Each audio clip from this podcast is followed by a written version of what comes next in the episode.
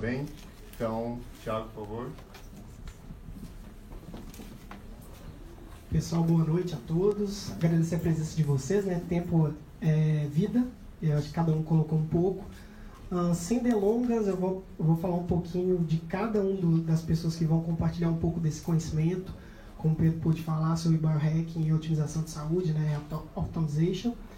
Uh, agradecer novamente o, a DASA, o Cubo e todo, todo o espaço para esse tema que é muito importante e possui muitas, muitas questões que possam ser exploradas. Bem, eu queria convidar aqui na frente, então, primeiro, a, segundo ela, abraçadora of, é, oficial, né? Profissional, abraçadora profissional, a Flávia Lipe. Eu queria uma salva de palmas para ela. Tá, gente? Isso. Por favor. Vai, vai ser pela ordem, né? A gente vai compartilhar um pouco desse conhecimento com vocês e, e ao final a gente vai ter um painel. Queria chamar também a Luana, médica da Sali, né? Isso, Luana. Salve de palmas para ela também, né, gente? Uh, o Ed, eu queria convidar também o Ed aqui, sócio da Bion. Uma salva de palmas para eles também, gente. Isso.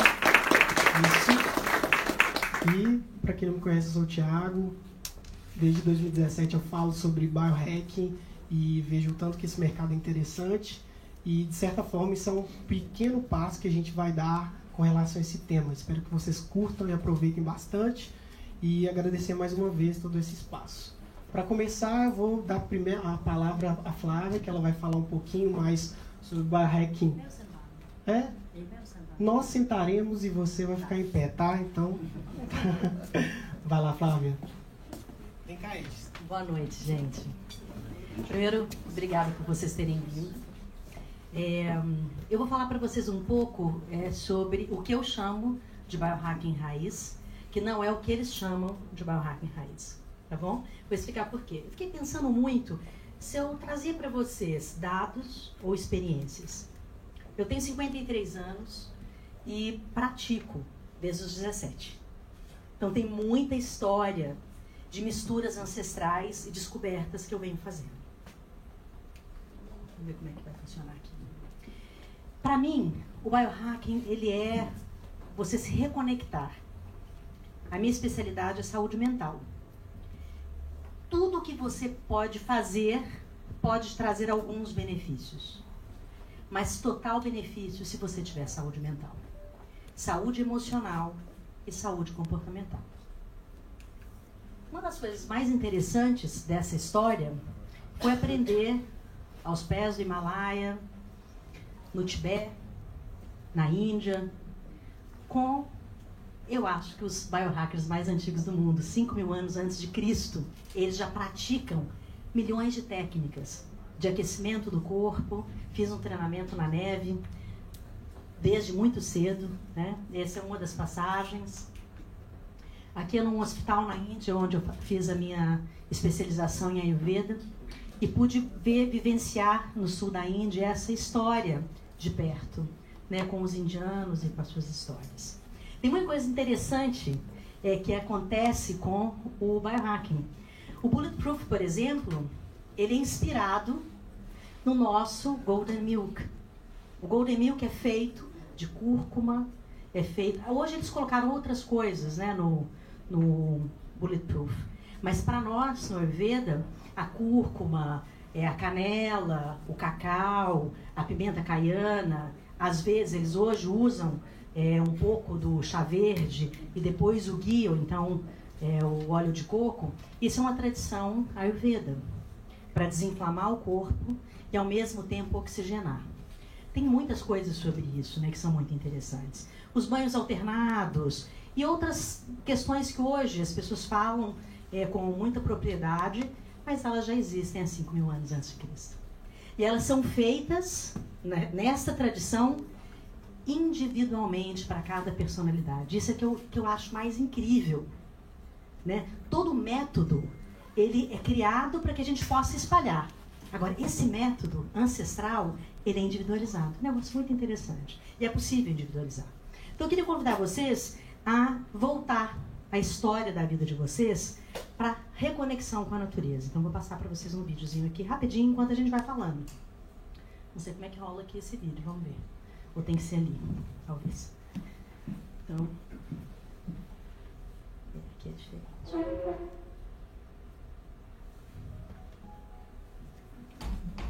O abraço, ele é incrível.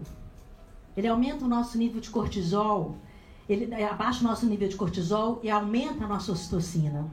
O abraço entre nós e entre os animais, ele é re, completamente reconfigurante, ele reconfigura a sua história, reconfigura o seu cérebro. Por isso eu falo que eu sou uma abraçadora profissional. As experiências de abraço que você pode ter são incríveis. E a gente vai ter uma experiência juntos aqui no final, quando eu vou trazer para vocês um pouco das dores do nosso dia a dia, mas também dos nossos acertos. E como que a gente pode aumentar o nosso, as nossas químicas e os nossos hormônios através dos comportamentos muito simples que a gente pode ter. Eu resolvi trazer para vocês alguns dados também, já que só as experiências talvez não convençam as pessoas que são um pouquinho mais ligadas a números e a experiências é, práticas.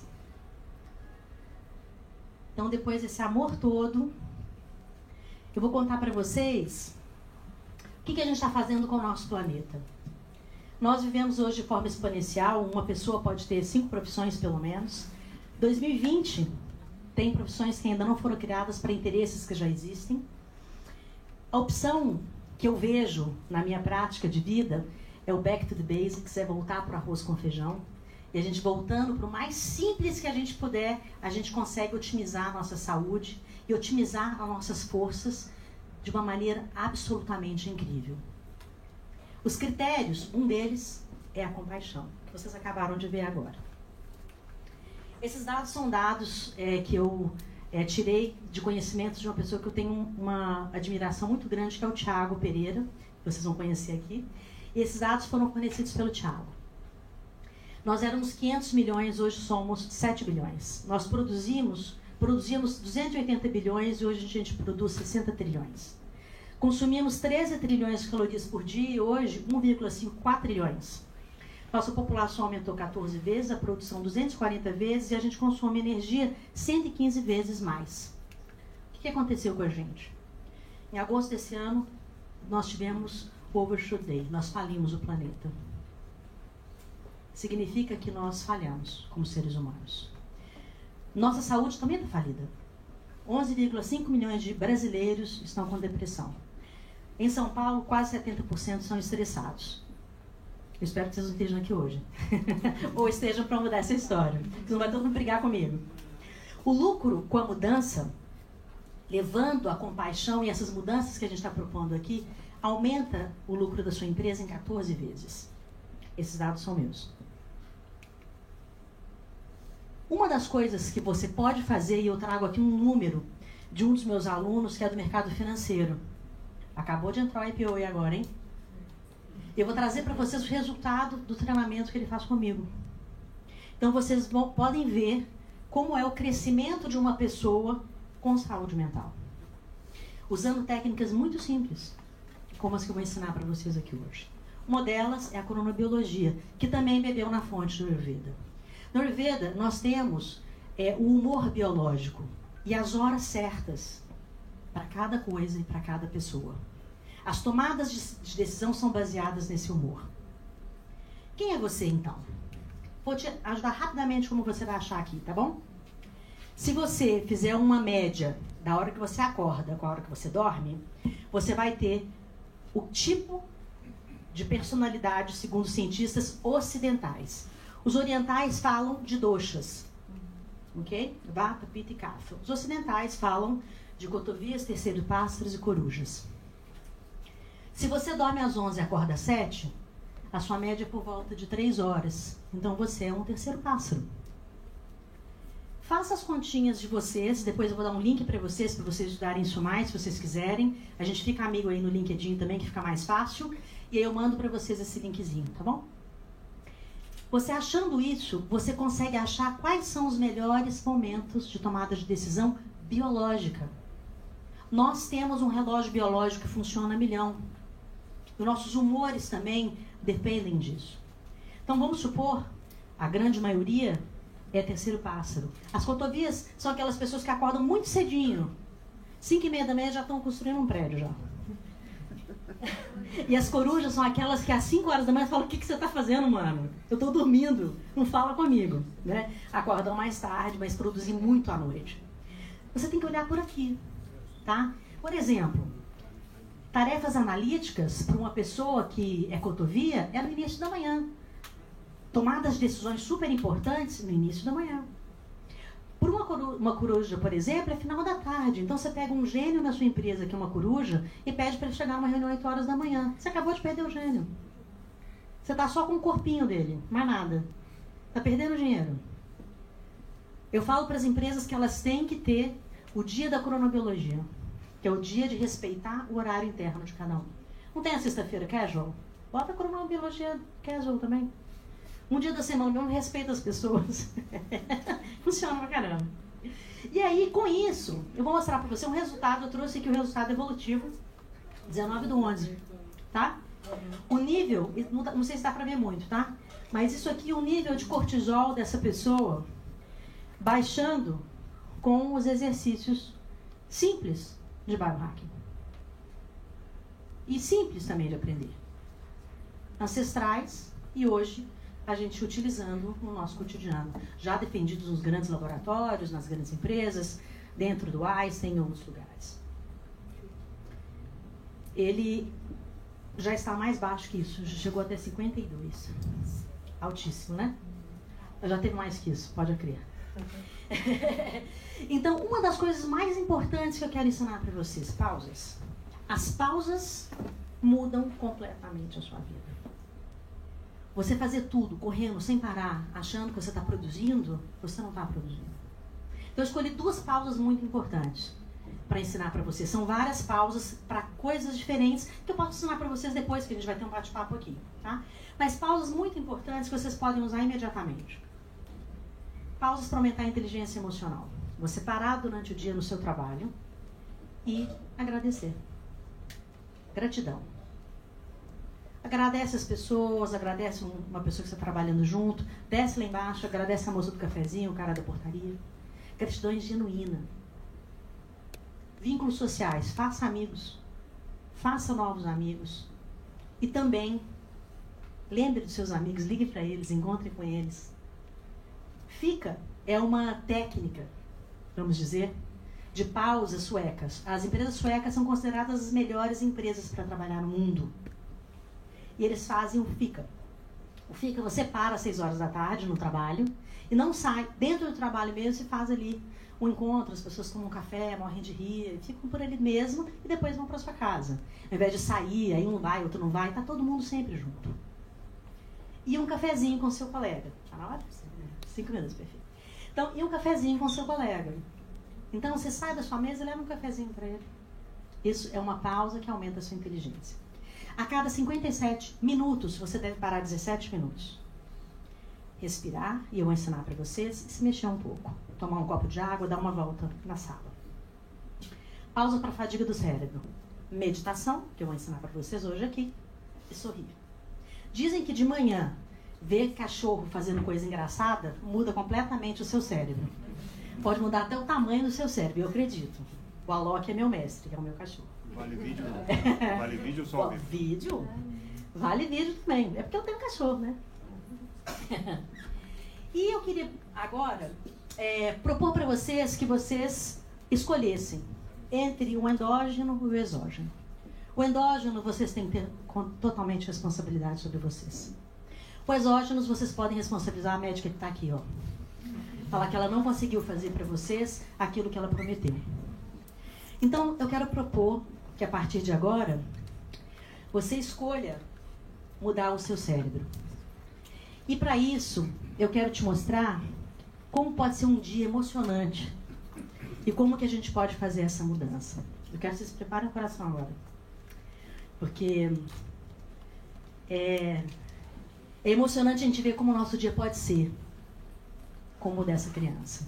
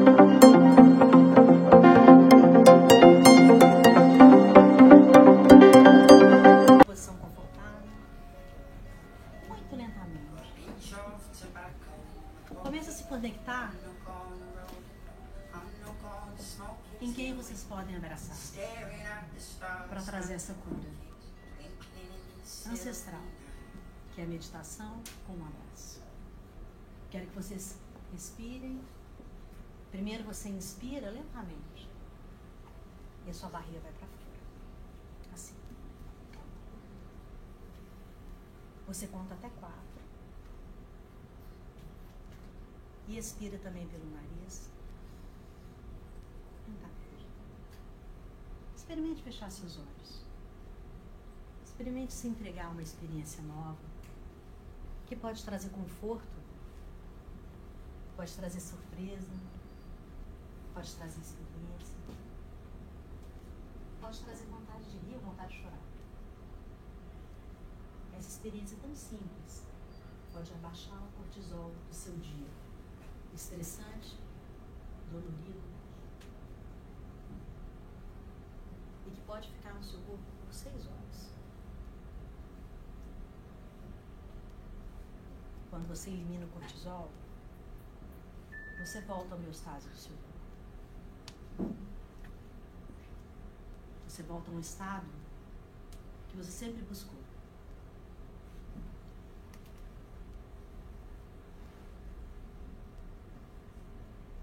Sinta seu corpo, seus pés, suas mãos.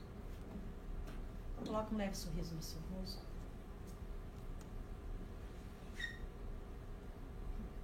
Aos poucos, abre os seus olhos e dê um abraço apertado pessoa que está ao seu lado. Abraço curativo, de fazer novos amigos, de criar novas experiências. Abraço. Abraço. Vocês não vão perder nada em abraçar. Vocês vão conhecer o que é ser um abraçador profissional. Essa sala agora está cheia de ocitocina, cheia de amor e cheia de compaixão. Obrigada, gente.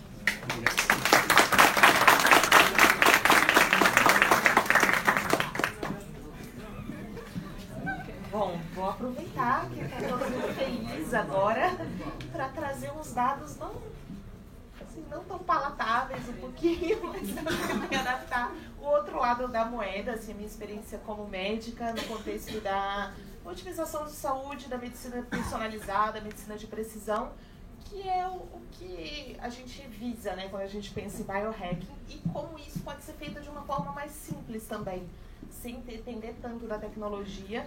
A gente não combinou os temas das palestras, foi realmente uma, não é uma coincidência, é uma sincronia, mas eu tá super linkado uma coisa com a outra, que é a questão das medicinas ancestrais nessa era da medicina personalizada. Bom, é, ao longo dos últimos 20 anos, é, a medicina de precisão ou medicina personalizada, tem umas leves diferenças entre uma coisa e outra, mas não importa, é, vem ganhando um destaque cada vez maior, tanto na mídia leiga quanto nos artigos científicos. E eu acho que dois fatores principais levaram a isso. Primeiro foi a popularização dos exames genéticos. Né? Hoje a gente tem nos Estados Unidos exames vendidos na farmácia, o 23andMe e outros. Aqui no Brasil ainda não estamos assim, mas já tem várias empresas que fazem exames genéticos super completos, é, com prescrição médica ou nutricional. Né? E um outro fator, bom, isso permitiu a área principalmente da nutrigenômica e da nutrigenética crescerem muito nos últimos anos, saindo ali daquela área de pesquisa e indo para os consultórios, né? E a gente consegue hoje, ainda bem, focar ali em prevenção de doenças crônicas, em saúde, bem-estar, em otimização de saúde, usando essas ferramentas.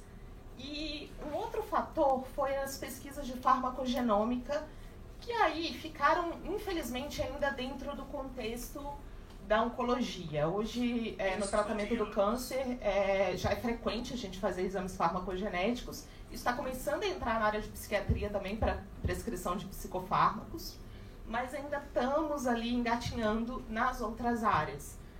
E aí a gente sai daquele contexto em que aqui a gente tem toda uma população de pacientes, é, até então na medicina que eu vou chamar de convencional, porque a tradicional eu acredito que são as outras ancestrais. A gente tem ali uma doença protocolos para aquela doença e você prescreve uma droga para aquele tratamento. Dentro daquele primeiro contexto ali, tratamento X para a doença tal. E a efetividade disso geralmente é muito baixa. A gente pode botar ali em torno de 20%, se a gente for considerar uma média. E no contexto de uma medicina de precisão, a gente consegue estratificar esses pacientes em diversos grupos e aí sim prescrever o tratamento direcionado para as características particulares de cada um com mais eficácia e bem menos efeitos colaterais.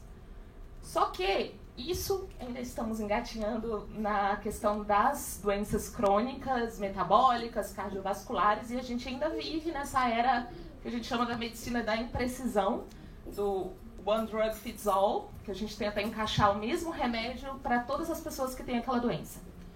E dá para ver nesse, nessa imagem com os bonequinhos os bonequinhos azuis são as pessoas beneficiadas por alguns remédios dentro do contexto de todas as pessoas que receberam aquele tratamento. Então, é, pacientes com colesterol alto, é assim, um paciente a cada 20 que recebe o, o tratamento tem uma resposta positiva, né? É bem assustador. E aí, culpa disso, eu acho que é o nosso modelo científico vigente dos clinical trials, ensaios clínicos randomizados, que provam é, que tal coisa faz efeito e outra não.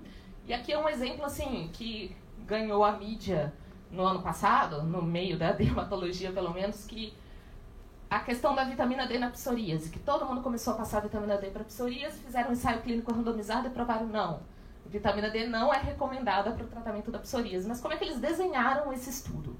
Eles simplesmente pegaram um grupo placebo, um grupo que, é, que ia receber o tratamento, mediram a média da vitamina D sérica de cada um no sangue e aí prescreveram. Uns responderam, outros não.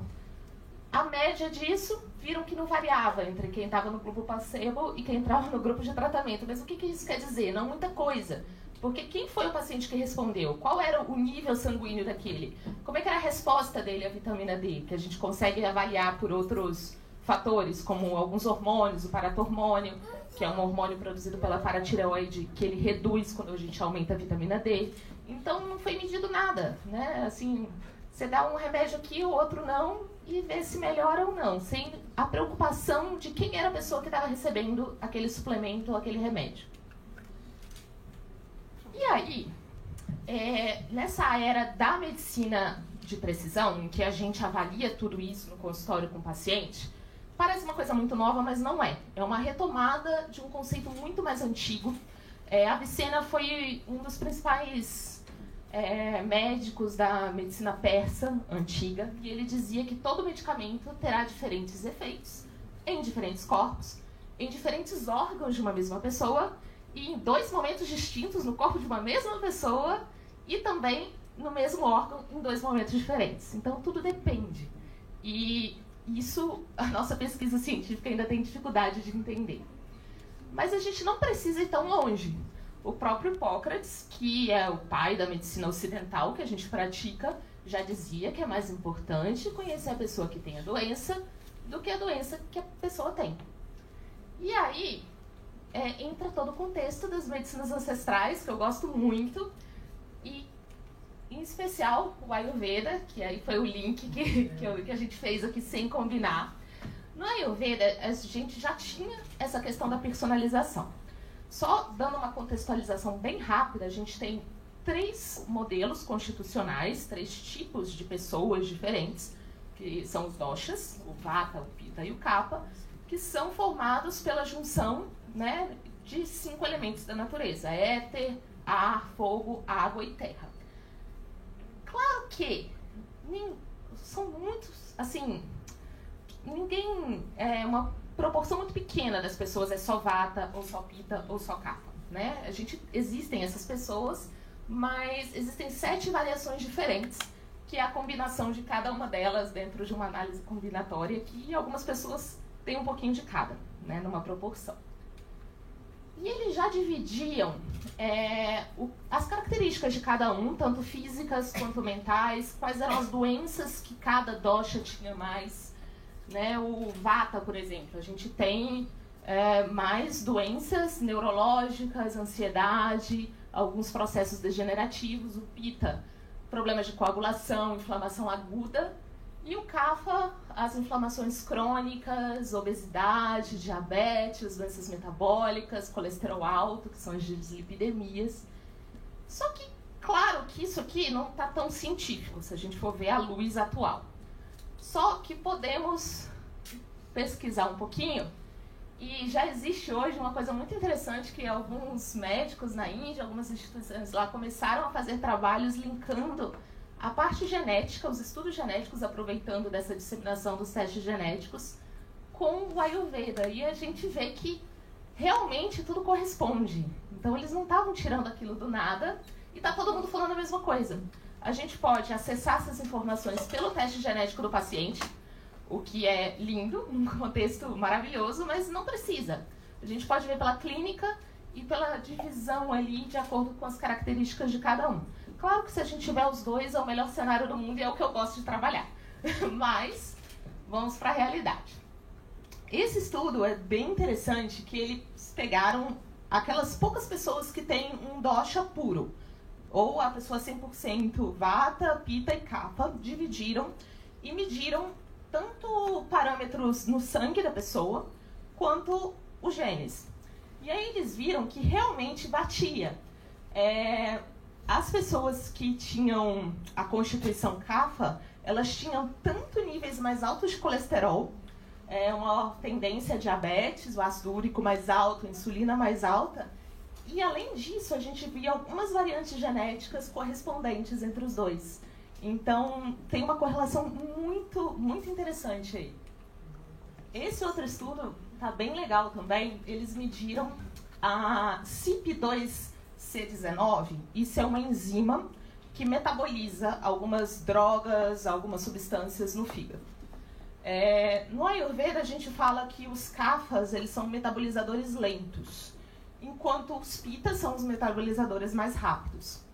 E aí, gente, eles separaram as pessoas, estratificaram novamente e mediram que tipo de CIP é, cada um apresentava.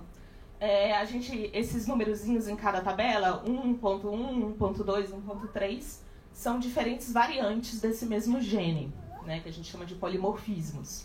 E eles viram que os pitas, eles tinham os polimorfismos que indicavam que eles realmente eram metabolizadores rápidos. Inclusive, esse 1 barra 3 que é a variante desse gene onde a pessoa tem a metabolização mais rápida das drogas, o que é bom e o que é ruim, viu? Porque essa pessoa vai ter menos efeitos colaterais com os medicamentos. Em compensação, a resposta dela ao tratamento não vai ser tão boa, porque você vai precisar usar talvez doses maiores. Né? Não, não existe uma coisa boa ou uma coisa ruim nesse contexto. Então, essas pessoas pitas, elas apresentavam as variantes, inclusive teve esse 1.3, ele foi visto praticamente só no pita. Enquanto os CAFAs, eles tinham as variantes com que indicavam a metabolização mais lenta mesmo, e o VATA ali, intermediário entre os dois. Então tem uma correlação super interessante. E aí, se a gente for parar para pensar, com os avanços na medicina que a cada dia são publicados 500 mil artigos que a gente nem consegue acompanhar, e isso está chegando num nível de detalhe tão grande que fica difícil mesmo é, analisar todas as variantes e combinar no contexto de cada paciente. A gente tem o que a gente chama de é, Systems Biology, que é a junção tanto do DNA quanto da expressão gênica, porque a gente não expressa todo o nosso DNA. A gente expressa uma parte. A gente tem as metilações do DNA, a acetilação das estonas, que são reações que fazem com que a gente expresse ou não o gene. Porque se a gente expressasse todos os genes que a gente tem, a gente não ia ter. A gente ia ser uma mórula, sabe? A mórula que, quando o embrião é formado e a gente tem aquela bolinha que todas as células são iguais. Né? O que faz uma célula virar pele e outra pulmão é a expressão gênica. Cada local expressa de forma diferente.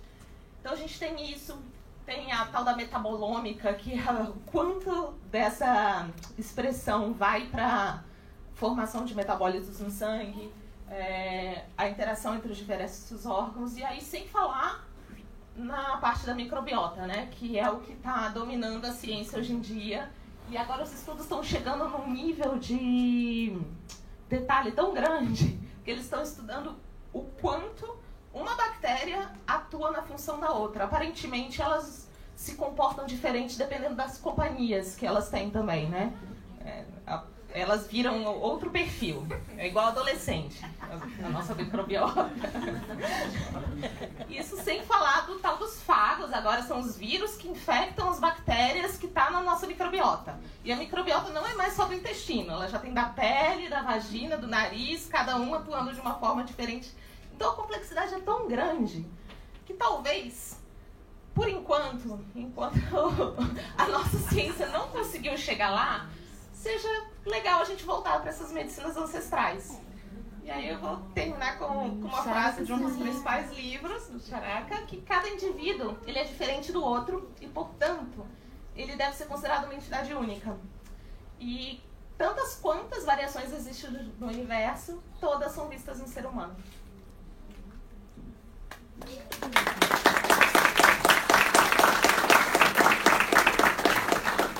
Nós fomos amigas íntimas. É.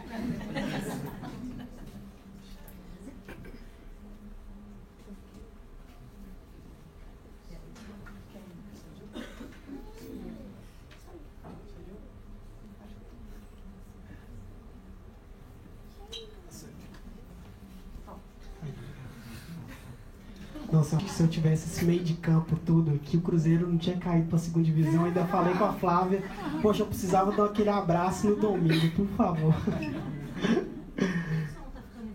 Não? Ixi. É PDF, que acho que você pegou o PDF. É? Não? Então peraí, gente. Acho que você coloca.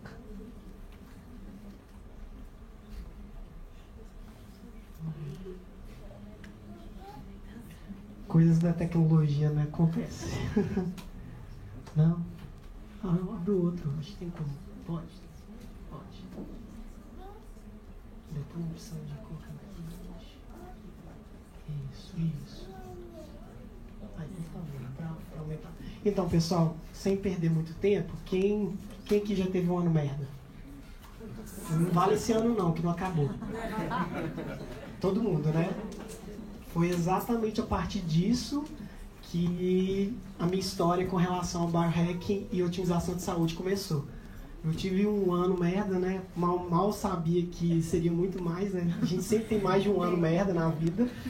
Mas esse ano merda me fez pensar, me fez realmente é, caminhar em prol desse pensamento, desse entendimento. Assim, para quem não sabe, eu sou educador físico, tá, gente? A minha formação mãe tá que hoje eu estou muito mais com relação a essa questão corporal. E aí, nesse ano merda, eu comecei a estudar. Falei, cara, poxa, eu tava tão mal, né? Que quando a gente tem um ano merda, a gente fica merda, né? A gente fica mal, né? E aí eu comecei a estudar um pouquinho mais sobre o tema. Falei, cara, não tem, como dizem em Minas, né? Não tem base. não tem base, não tem condição o que está acontecendo. E aí eu comecei a estudar, comecei a ler. É, inclusive, foi uma startup quebrada, tá? Faz parte do, do ano merda, tá? Lógico, né? Acho que tem gente que concordou aí comigo. E aí eu comecei a estudar e aí encontrei esse conceito de always beta, né? Que é o sempre evoluindo, né? No, dentro do, do mundo do software, do hardware, do, da startup, da solução, tem o always beta, né? Você vive nesse beta. E no nosso mundo atual isso é meio que quase necessário. E aí eu comecei a me questionar o que de fato a gente poderia medir. Eu como educador físico, pô, o corpo, né, na, eu lembro do, dos meus períodos que eu trabalhava em, em, academia, o corpo é uma conta bancária. Gente, não é não, o corpo é um laboratório de química. Tudo que a gente faz aqui, ó, é, quem é que é da engenharia? Tem algum engenheiro? Input, output, né? Entrada e saída. Mesma coisa. E aí eu comecei a ver isso e falei, cara, o que que, e aí inclui tudo que as meninas falaram aqui sobre hormônios, sobre sentimentos, emoções, isso tudo a gente coloca para dentro e é input, é output mesmo. E aí eu comecei a falar, pô, o que, que a gente pode de fato medir? E aí eu acabei caindo nesse conceito, cara, que é muito legal. Alguém que já escutou sobre Quantify Self? Então, basicamente, autoconhecimento por dados. Eu comecei a estudar isso falei, cara, peraí, né? Dentro da educação física, frequência cardíaca, pressão arterial, VO2, né, capacidade de oxigenação. Eu falei, poxa, acho que tem mais que isso. Quem que já fez exame, né? Do, no início do ano todo mundo faz exame? É KPI. KPI. É KPI. Só que é KPI nosso, humano. E a gente precisa. É, inclusive, a, a minha empresa de, de plano de saúde deve achar muito ruim, porque todo ano eu gasto bastante. Porque biohack, né? Conceito de biohack que eu vou falar é desse entendimento. E aí esse conceito de ciência dos dados, né, de autoconhecimento por dados, eu entrei nesse conceito, que é inclusive o tema desse evento de hoje, que prazer de estar aqui contribuindo e fazendo esse, esse jogo. Quem que já escutou o conceito biohacking? Bom, bom, então já temos muita gente, ótimo, já, já estamos caminhando, né, gente? Estamos caminhando um tempo. É, na minha definição do, de biohack, a minha definição, né, porque a gente tem vários autores, principalmente no Vale do Silício, aqui no Brasil está ganhando muita força. Para mim é você, o que, que é o biohacking? É você usar ciência, tecnologia e autoexperimentação para você hackear e otimizar a sua própria biologia, mente e vida. O que as meninas falaram é muito bom a gente voltar, né? A gente precisa sempre voltar. Tudo é cíclico, né? Costumo dizer, né? O mundo é cíclico. Então a gente precisa voltar um pouco desse conteúdo e entender o que, que é. E aí agora a gente vai acelerar um pouco. As meninas foram lá atrás, não sei como é que o Ed vai fazer daqui a pouquinho, mas eu vou acelerar um pouco para frente. Para quem não sabe, esse cara aqui é o Neil Harbison. É considerado um, um cyborg. Quem quiser tem o Instagram dele. Ele é um artista plástico, ele tem uma antena. Eu não vou explorar porque hoje a gente combinou que 15 minutos eu não vou falar. Isso aqui é, seria um GIF do filme Sem Limites, tá? Uma forma bem hollywoodiana de explicar sobre o hacking. E aí, a partir disso, eu falei, cara, que legal. Aí eu comecei a ler, estudar e procurar e conversar com pessoas. E aí eu comecei a me, me testar dentro das minhas possibilidades, dentro do meu conhecimento até então como educador físico, né? Que, cara, você tem um dos biohacks simples, é exercício físico. Você faz o exercício físico, vai suar, você vai produzir vários hormônios, vários neurotransmissores. E aí, durante os processos de estudo, e aí é o Thiago falando, tá, gente? Isso aqui são 12 formas de biohackear. Se vocês procurarem os autores, Dave Asprey, Anton de Clemente, é, isso quem está falando sou eu, Thiago. Existem 12 formas que você pode hackear, e aí isso inclui movimento, gerenciamento de estresse, oxigenação, hidratação, nutrição e hormônios, é, genética e herança familiar, você pode entender melhor, isso facilita. Eletricidade e magnetismo, suplementação, memória e atenção, mindset, ambiente, sons, luzes e movimento. Isso aqui são 12. Se, ah, Thiago, é possível hackear algo dentro? Sim. Você pode hackear o som, aqui hoje a gente pode hackear o ambiente, a gente pode hackear mindset, mesmo com esse tema de coaching baixa, ah, a parte feia, a parte que não deu certo, infelizmente, né? Mas isso é legal, porque realmente há uma possibilidade de você hackear esses 12 componentes. Tem autores que falam 6, 4, cada um tem uma tendência. Eu, eu, pelas minhas leituras, entendi que existe 12. E aí vai muito da sua necessidade. O que você está procurando, o que você deseja melhorar. Claro que inclui um pouco, inclusive do Yuval Noah, que fala, né? Cérebros, inte, né? cérebros intestino, coração e tá faltando um. São, verdade, oi? É, cérebros, intestino, coração e. Nossa, agora eu esqueci. Não, são quatro. Cérebro, intestino, coração. Cérebro, intestino, coração, mente. Corpo, né? Corpo, é, corpo, corpo, corpo. Basicamente no livro Homo Deus ele fala muito. E aí, mais recentemente, cerca de seis meses, um ano, eu comecei a conversar com o pessoal do Health Optimization de Londres, é, do Tim Gray, do, da Sara. E aí eu descobri que há algum tempo eu já falo sobre otimização de saúde. Que é isso que é quando você junta o wellness, o bem-estar, que é a área que eu amo, fitas, que é a minha área mãe, pesquisas médicas, o biohacking, que é essa arte que você usa junto um pouco de tudo para testar, porque a gente tem essa permissão de teste, e a questão da nutrição, paleo, keto, bulletproof, quem quiser depois só olhar. E olha a associação legal. Quem é que lembra do Homebrew Club?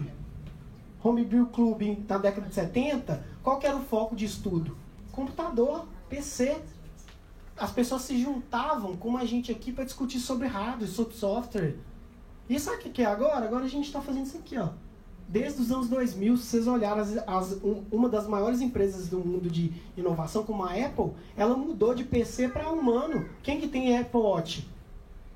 Eu não tenho, mas eu tenho um medidor aqui de, de, de passos né, dentro, dentro da possibilidade. Porque realmente o corpo humano passou a ser o centro, gente. A plataforma de inovação que a gente vai cada vez mais procurar é o ser humano, é a saúde. Porque a saúde é o, como diz o Yuval Noah, é o mercado final. E aí, eu já estou terminando já minha, minha apresentação, que a gente vai discutir mais um pouco.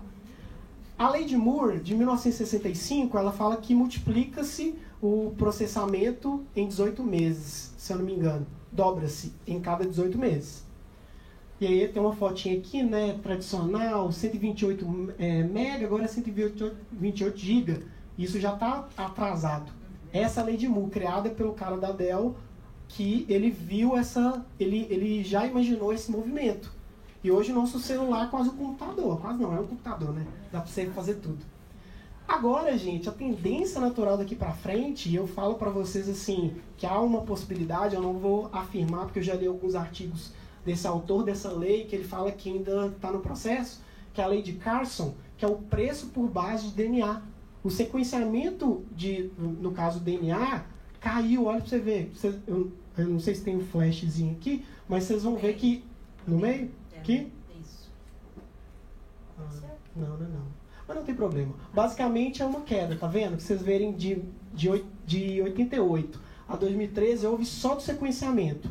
E aí tem o o, a síntese do, do DNA também caiu, mas não tanto. Por que, que eu estou falando isso? Gente, isso talvez. E a lei de Moore acaba em 2020, né? Pelo que ele planejou de 65 a 2020. Então é essa que é a lei que vai começar a falar. E eu falo para vocês que há a grande possibilidade de que isso aconteça. Então, de fato, e, e vocês podem ver rastros hoje, essa ditadura quase tecnológica que a gente está, China, Estados Unidos, ou Google. Dado é novo, novo petróleo, a gente precisa olhar com uma forma diferente. Na, na área do fitness do wellness, olha quantas empresas, Instagram, Facebook, Amazon, Apple, tá todo mundo caminhando para isso. Então, realmente, o corpo é, se torna esse centro dessa busca. E aí eu costumo falar com meus colegas também, né, a gente, né, treinamento, educador físico, gente, vamos mudar, a profissão de saúde precisa remodelar todas. Luana está aqui, Flávia também, Ed também. E aí eu termino com uma frase do Yuval no livro dele, Homo Deus, tá? Para a gente continuar a discussão. Tentamos mudar o mundo para fazer as pessoas se sentirem melhor. Controlamos os outros animais, os rios, as florestas, mudando tudo, mudamos tudo e as pessoas continuam insatisfeitas e infelizes. Estamos mudando muito o mundo exterior, estamos esquecendo do mundo interno. Para progredirmos como espécie, precisamos começar a controlar o que ocorre no corpo e na mente. E o Val. E aí eu passo a palavra para o Ed. Gente, obrigado. Meus contatos, deixa eu passar a apresentação. Aqui o que você queria. Ah, achou? É o maior botão. Nome da minha mão. Talvez por isso.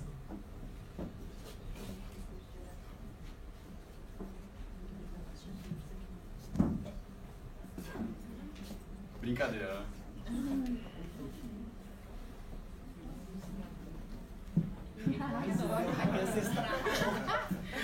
Agora a gente volta. Agora ancestral mesmo sou eu aqui, porque nenhum deles tem idade para ser ancestral. Só eu. Mas muito curioso. Três de quatro, então, fizeram algum link com a ancestralidade. Na verdade, é justamente isso. Né? Quando se fala de biohacking, é muito bacana, muito legal. É cool, é moderno e é muito interessante a gente ficar ligado nos gadgets, na super tecnologia. Eu não sei se alguém aqui já teve a oportunidade de ir na Bulletproof Conference na Califórnia, acho que não. É fantástico. É, é fantástico, assim, é um passatempo incrível, você não quer ir embora nunca mais. E agora é o seguinte, a gente no final a gente usa muito é, a tecnologia moderna e de repente a gente está negligenciando a tecnologia ancestral de biohacking. Como a Flávia comentou de alguma forma, mas bastante, a Luana de alguma forma também. O Thiago colocou 12, que seriam dos nossos pilares. É, é que a, a apresentação que ia ter mais ou menos 30 minutos passou para 15, então eu precisei cortar tudo que eu ia falar. Todo mundo. Todo mundo, todo mundo. Enfim, então é, eu escolhi três e na verdade eu vou me alongar mais na alimentação. Movimento, quando eu faço esse resgate da ancestralidade, é o seguinte: quando a gente tem dúvida de como agir do ponto de vista biológico, eu adoro recorrer, recorrer à ancestralidade, porque ela vai ser uma espinha dorsal. A gente vai um pouco para cá, um pouco para cá, mas a gente sabe que se a gente sair muito, alguma coisa está errada. Nesse caso, o sedentarismo não deveria ser uma opção. É impossível você ter um corpo pleno, uma mente plena, sendo sedentário. Na natureza, ou a gente corria para caçar, ou a gente corria para fugir. Ninguém, o sedentário ele não passa para fase 2. Então, do ponto de vista biológico, não faz sentido. Sono, ele está em segundo aqui, mas para mim, na verdade, em importância, ele é o primeiro.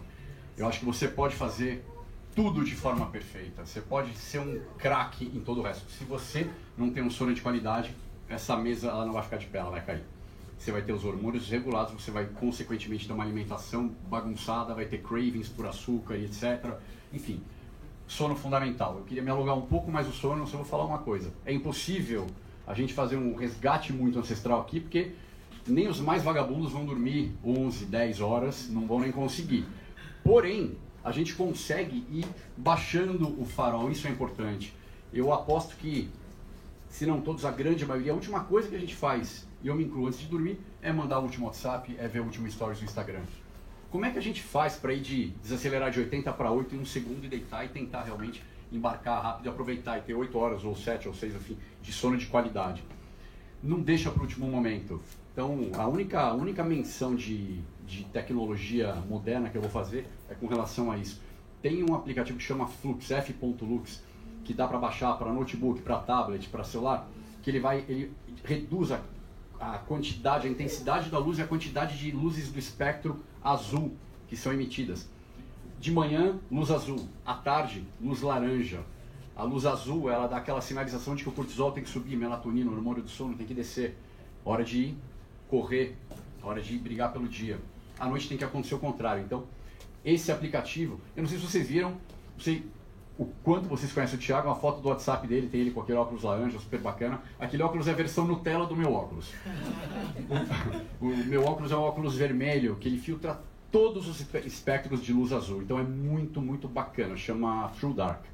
É, se você olhar para um neon super forte verde, vai parecer que ele está apagado. Ele é, é- é- e o que, que acontece como consequência? Eu coloco ele umas 8 e meia, 9 horas. A hora que dá 10 horas eu estou capotando já. Não tem Rivotril que bata aquele óculos. É uma maravilha. É realmente muito bacana. Não tem, não tem. Eu pensei em trazer, mas. É, é. E bom, e alimentação a gente vai. Vou me alongar um pouquinho mais, mas vou tentar ficar no tempo. Esse tempo foi terrível.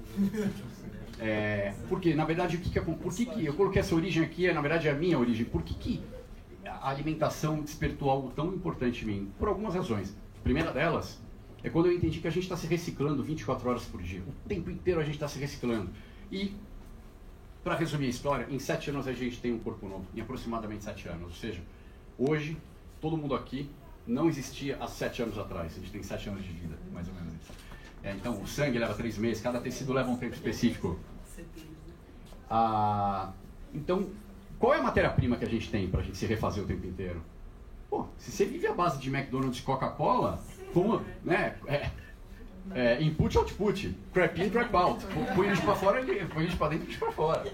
Então, assim, com, que qualidade a gente vai reorganizar as nossas, os nossos tecidos, refazer os nossos tecidos, colocando porcaria. Não é à toa que a gente tem, pô, a Luana, a Luana é médica, aliás, amo a Vânia.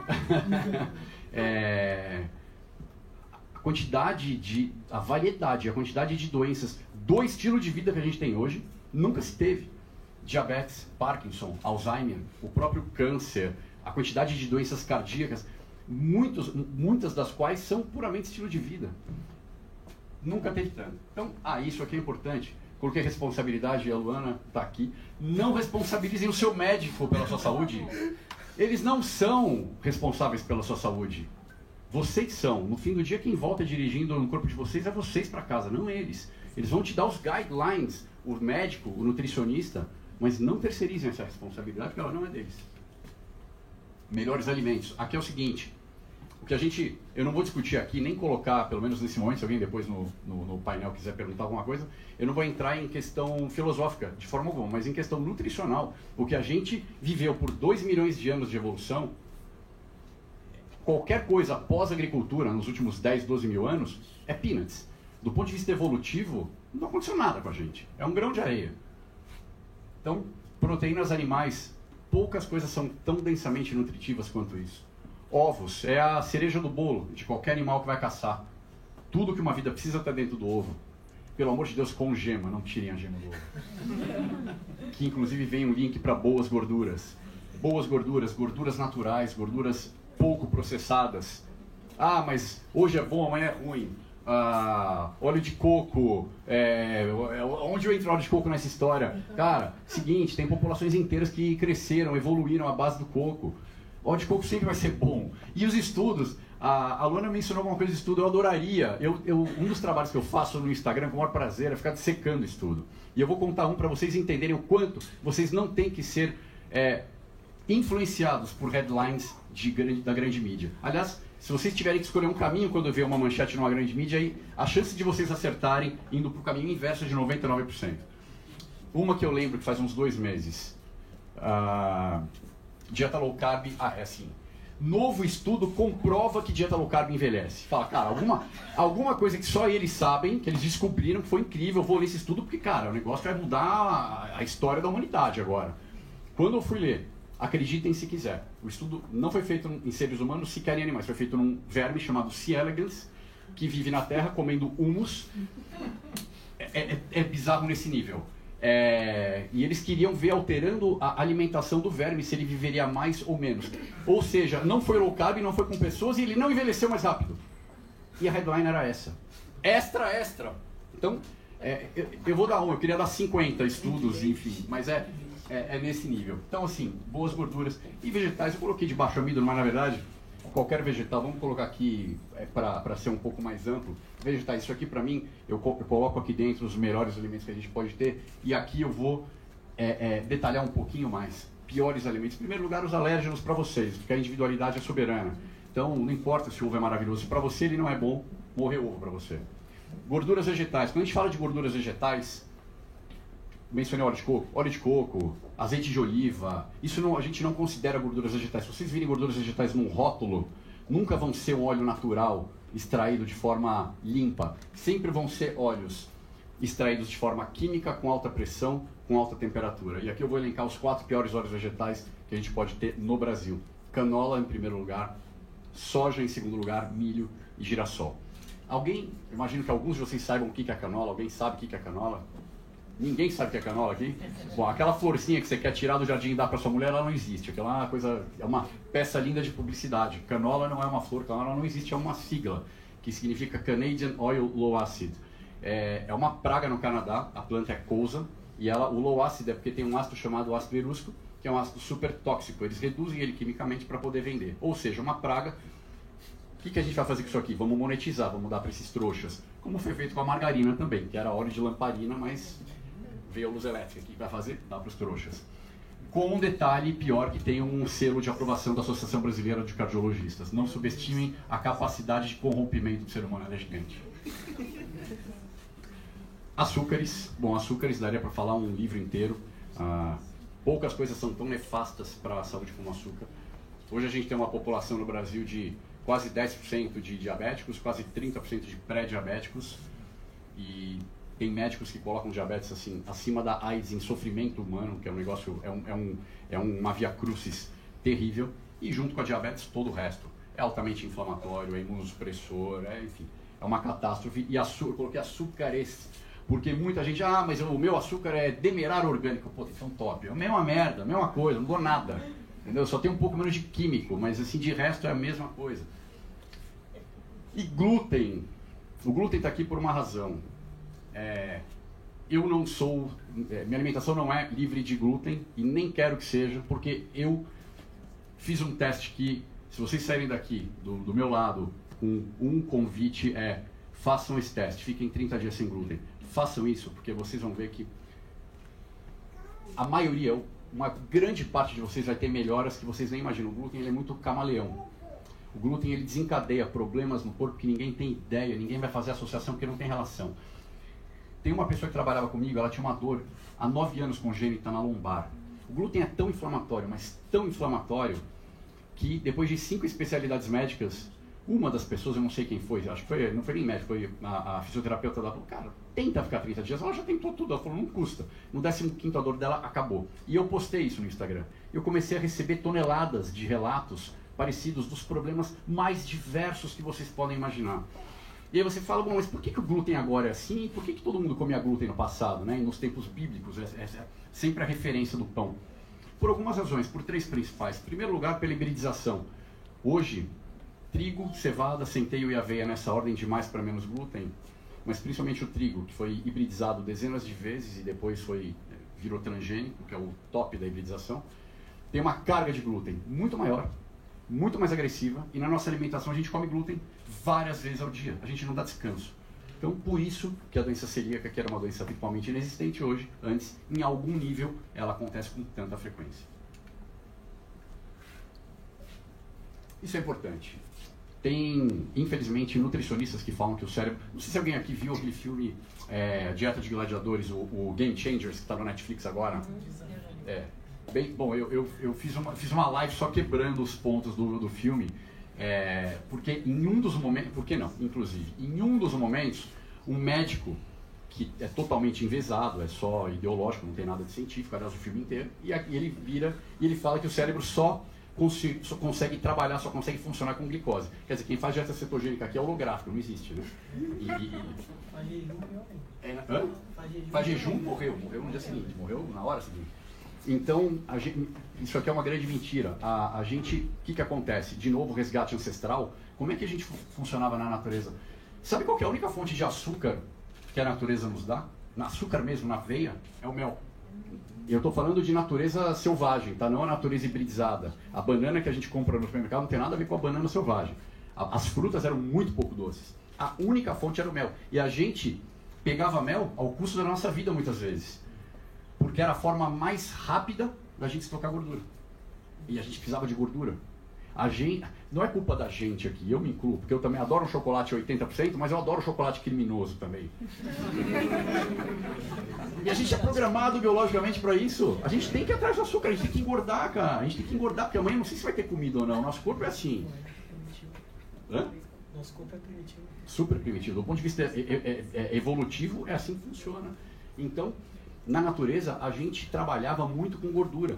E a gordura, você, se você é, priva o seu corpo de glicose exógena, porque o corpo produz a própria glicose na medida que ele precisa, se você priva, o corpo começa a trabalhar com o melhor combustível que ele conhece, que são os corpos cetônicos, a partir da gordura.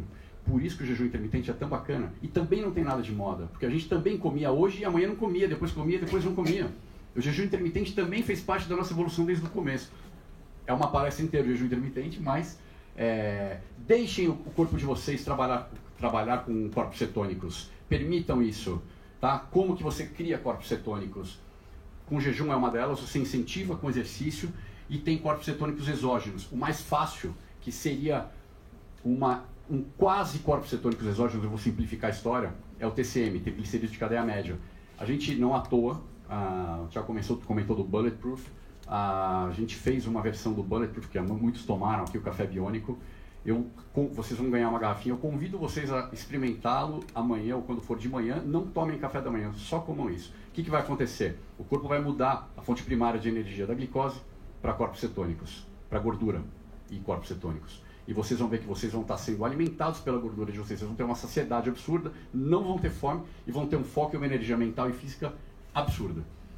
Uh... É isso, último slide aqui só para terminar a história da ancestralidade de novo, muito bacana. Os gadgets são fantásticos, tem coisas, puta, tem grandes experiências, mas a gente está olhando para lá e está deixando de olhar para o que está na nossa cara. Quer pagar 50 dólares e ficar 3 minutos fazendo uma sessão de crioterapia? É super bacana, mas vai tomar um banho frio antes. Está na casa de vocês e não custa nada todo dia. Quer equipamentos caríssimos de fotobiomodulação? Maravilha, mas vai tomar sol. Quer fazer igual meu sócio que dorme numa esteira ligada na tomada para simular os benefícios de antioxidação, de troca iônica com a terra? Bacana, mas cara, tira o tênis e pisa na grama. É barato e tá toda hora. E, enfim, e suplementos vitamínicos, nutrópicos, etc. Façam um jejum intermitente que vocês vão ter também boa parte dos benefícios. Obrigado.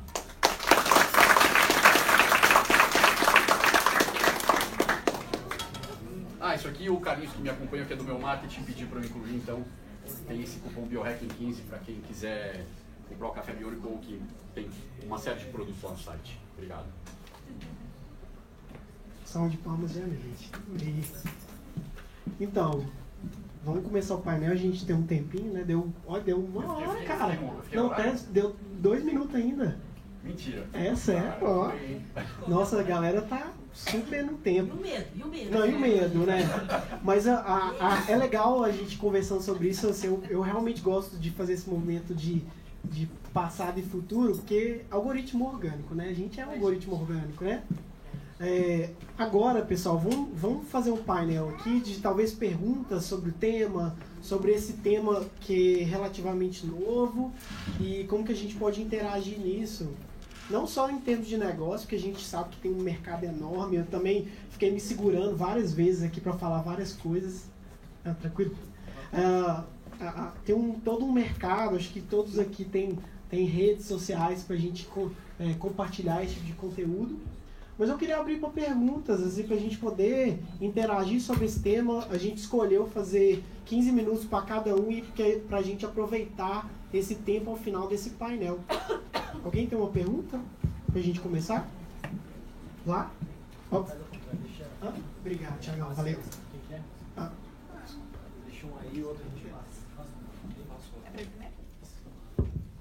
Bom, boa noite a todos. Meu nome é Clarice.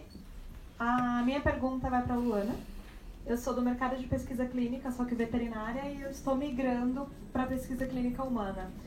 E eu achei muito interessante o ponto que você colocou da influência, talvez negativa, dos clinical trials para orientação médica, para recomendações e indicações. E me trouxe uma reflexão legal que eu acho que eu posso levar isso para esse novo desafio que eu estou indo enfrentar. Com base no- nos seus estudos, suas experiências, suas pesquisas, você já vê um link da possibilidade de tudo isso que você falou, de conhecer o indivíduo ou o paciente para poder conduzir esses estudos clínicos? Acredito que sim, é, e ainda mais nessa era é, da biotecnologia, do, da inteligência artificial, já fica um pouco mais fácil, porque o grande problema até agora, eu acho que a quantidade de dados é muito grande para você fazer uma pesquisa em que você leve em conta a individualidade. É, e aí, ensaio clínico tradicional, ele vai medir poucas variáveis, e aí a gente vai por essa por esse link aí que acaba gerando uma confusão no resultado, porque o que funciona para a maioria é dado para todo mundo. E talvez é, ver é, as pessoas que não responderam é importante, o porquê.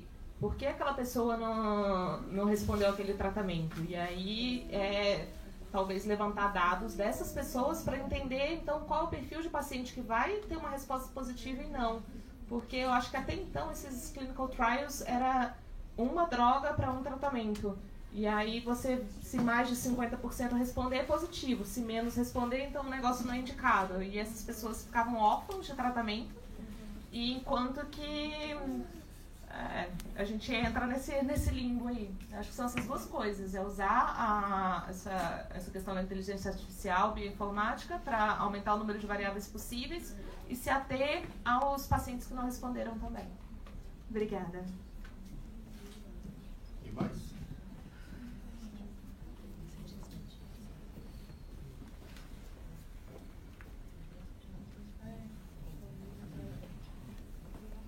Boa noite, me chamo Antônio, tenho 22 anos de idade e aqui eu venho, que eu mais acompanho é o Ed da Bion e a pergunta que eu tenho é a seguinte, eu já vi várias opiniões diferentes na internet e também de clínicos a respeito do exercício físico em jejum. Se enfim, respeito disso daí. Posso responder também, deixa eu te falar. Eu também, a médica também, né? Por, por coincidência, ontem hoje me perguntaram isso no, no Instagram. Geralmente, dependendo da pergunta, eu consigo, eu, eu gosto de responder no Stories para mais pessoas verem. Ah, tem um cara, inclusive, o, o Instagram dele é Rafa Lund, L-U-N-D. Ele é um preparador físico muito top, é um cara que eu gosto demais. E ele é um poço de estudos, de estudos reais. E ele prova por A mais B, com 52 estudos, que não existe relação nenhuma no desempenho. O que existe é a sua individualidade. Então, se você vai treinar em jejum e você vai bem, não precisa mudar nada. Se você comer ou não comer, não vai mudar nada no seu desempenho. E tão interessante quanto isso é o que, que você vai comer no pré ou no pós-treino. Aquela janela, que alguns falam que é de 30 minutos, outros de 2 horas, também os estudos mostram que não existe essa relação. Você tem 24 horas para comer, fazer aquela a sua recarga proteica e de todos os outros nutrientes, sem prejuízo nenhum do seu treino. Inclusive, é, é muito legal ver pessoas que tinham, era muito mais um bloqueio psicológico, que precisava comer para treinar, mas de repente tomou TCM com café e foi treinar e falou, cara, eu não só não quero comer, como eu tive um desempenho muito maior, mas 50, assim, 50. Então, é a forma como você se sente bem. Só para complementar, assim, é, durante o período que eu trabalhava como personal, eu cheguei a fazer alguns testes. Uma das ferramentas super poderosas é o café, o Bulletproof, no caso a versão biônica do Ed aqui. É, basicamente o corpo ele está preparado para esse tipo de situação, mas realmente tem outras questões, outras variáveis, outros, outros dados que a gente tem que levar em consideração. E aí entra o que eu estava falando, intestino, cérebro, corpo, e é a resposta de cada um. Então, assim, é, como educador físico, eu te falo, é realmente uma ferramenta muito poderosa de resposta de emagrecimento, de mudança. Até porque o jejum, como o próprio Ed falou, o nosso corpo é primitivo, então lá na, nos nossos ancestrais era assim, cara, a gente vai comer quando tiver. E hoje a gente entra no supermercado e vê aquele monte. Aquele monte de alimento, né? Só que o nosso corpo ainda está naquela resposta ainda antiga de, nossa, cara, come, come, você precisa comer, você precisa, você precisa criar, e aí a gente acaba criando todo esse reforço, né? Essa, essa o, o, nosso corpo não entende esse processo. Deixa eu fazer um complemento. Você quer falar também? Quer. Coisa rápida.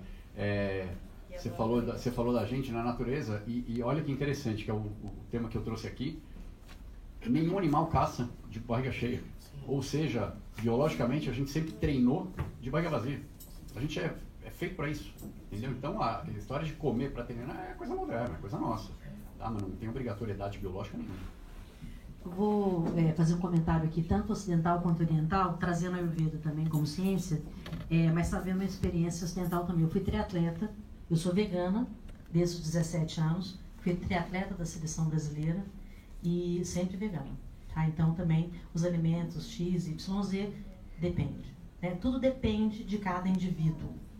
Na Ayurveda não se defende ou se ou vegetarianismo ou veganismo ou outro tipo de alimento, né? Na Ayurveda é exatamente aquilo que é bom para você. Então eu nunca defendi isso para ninguém. É o que é bom para mim, tá? Essa é a primeira coisa. A questão do exercício físico em jejum, eu sempre fiz em jejum. Os, é, os jejuns longos que existem na Ayurveda, existem inclusive as datas é, melhores de luas, é, de semana, conforme o seu relógio biológico. Né? Aquela, aquela experiência que eu coloquei para vocês aqui, de vocês descobrirem o relógio biológico ocidental de vocês, é, que tem essa, essa inspiração na Ayurveda, você pode usar o seu relógio também biológico para isso. Né? Então, tem os melhores horários para o seu treino e também os melhores horários para você se alimentar, ou antes ou depois, depende, tudo depende. Né? Tem uma coisa que eu acho muito bonita no budismo, que é essa frase. Quando qualquer coisa que você perguntar é, para um, um é, cientista do budismo, ele vai te responder: depende. Porque depende, depende do seu tipo físico, depende do seu, das suas emoções, depende das suas características. Né? A, a outra coisa, é, essa questão também, da, não só do jejum, do exercício físico, é, da alimentação, dos horários, é você ter a consciência e o entendimento observacional. Você é o seu maior médico. Se você se olhar, se você realmente é prestar atenção como você funciona, colocar as pausas na hora certa. É, você tem muitas é, possibilidades. Eu estava conversando com a Luana, é, contando para ela que eu tive uma experiência em 2017 de ter sido picada por um mosquito de chikungunya e depois fui hospitalizada, quase morri, fiquei quase três meses, fiquei tetraplégica, sem falar, sem enxergar, é, sem memória, meu sistema cognitivo muito avariado e depois eu fui voltando é, sem, sem que isso realmente fosse uma, uma, uma, um prognóstico. A minha alimentação a alimentação que eu fazia, eu continuei vegana dentro do hospital, fizemos é, muitas adaptações de Ayurveda no meu tratamento e para os médicos era impossível uma pessoa com Guillain-Barré, que foi o que eu adquiri depois, é ser vegano. Né? E eu continuo vegano. Então, assim, muitas coisas modificaram no meu metabolismo, no entendimento sobre outras coisas, mas basicamente o que eu faço hoje é observar ainda mais quais foram as modificações depois desse evento. Né? Eu morri, ele falou que a gente agora tá com, quem morreu, né, tá agora com sete anos, ou quem morreu, quem, a gente acaba sete anos. Eu morri, né, em 2017, eu morri e voltei. Então eu só tenho três. Então eu tô já virando os 2020 com três anos de idade. Então eu tenho, foi a maior oportunidade da minha vida depois de observar como que seria essa coisa nova. Eu continuo fazendo exercício físico em jejum, não porque alguém me disse isso, mas funciona muito bem para mim. Continuo fazendo os jejuns longos ou curtos, nas datas que a gente faz na medicina ancestral. É um pouco diferente da, dos jejuns indicados hoje, mas tem jejuns muito diferentes, até de 21 dias. Né? Então, é, você tem que ter muita experiência sobre o seu corpo para você fazer coisas tão drásticas também, né? É, os alimentos que a gente usa, mas você precisa basicamente se conhecer. Então, falar para você, ó, faz exercício assim ou, ou não, não é, é, depende. E se alguém quiser a opinião de um médico, a gente tem uma aqui. Responsabilidade agora. Então, né, linkando essa questão da individualidade, é, concordo assim, todo mundo é capaz é, de produzir corpos cetônicos, assim, salvo doenças mitocondriais muito específicas, e dá para ficar em jejum. Só que tem gente que come tanto carboidrato numa frequência tão grande que o corpo dele não sabe mais produzir, né? Tem que reaprender. Então não dá pra, de um dia para o outro, resolver fazer um jejum de 16 horas e correr. A gente tem um período de adaptação para o corpo reaprender a produzir reaprender a trabalhar com combustível novo, que pode pode ter passado anos ali sem saber o que é isso, né? Tem gente que passa uma vida sem saber o que é um corpo cetônico. Então, tudo depende e depende da hora também para apresentar aquilo para a pessoa. Não dá para queimar largado uma pessoa com uma insulina de 30 e resolver de repente é, querer assim, fazer um exercício físico em jejum e, e achar que vai ficar tudo bem.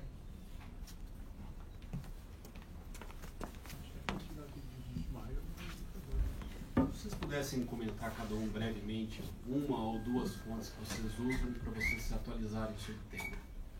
Nossa, cara. Pode ser mais. Mas você fala autor, pesquisa, Como geral. você se atualiza? Como é que você aprofunda sobre o tema? Ou alguns livros que você gosta, ou você, sites. Agora a gente conversa com pessoas também, né? Então, é, individual. Pode começar. Quer começar? Sim. PubMed. e o PubMed tem um negócio ótimo, que são os artigos mais que, que tiveram mais influência nas últimas semanas quando a gente entra na primeira. O PubMed é o maior é, acervo de publicações científicas, nessa, principalmente na área de saúde. E aí a gente eu vou lá pelos temas e também sempre dou uma olhada nos últimos é, publicados. Então, para mim, eu acho que Bom, eu sou é, eu sou apaixonada por tecnologia, então eu gosto de pesquisar em tudo que eu acho é, que eu vou encontrar na tecnologia, mas eu sou apaixonada por livros e por pessoas. Então, meu pai é psiquiatra, médico, tem é, muito mais de 80 anos, e se eu botar a foto dele, você vai falar assim, mito. Eu não acredito, ele conheceu, né? É, cara, sarado, com essa idade, e faz o que eu estou contando para vocês, tá? Então, eu converso muito com ele, que também é um estudioso, um pesquisador, com outros médicos também dessa geração.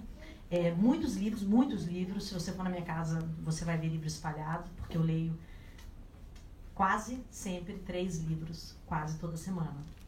E esses livros, eles são complementos para coisas que eu não acho lá, e aí eu vou buscar em outro lugar, ou eu posso ligar para ela, ela fala, eu vi uma pesquisa em tal lugar, eu vou lá naquela pesquisa. Então, a questão de, de você ser um biohacker, você é um maker. Então, você precisa testar, certo? Então, muito da, do que eu falo para você também, eu testei em mim. Então, funciona para mim, mas eu posso contar para você.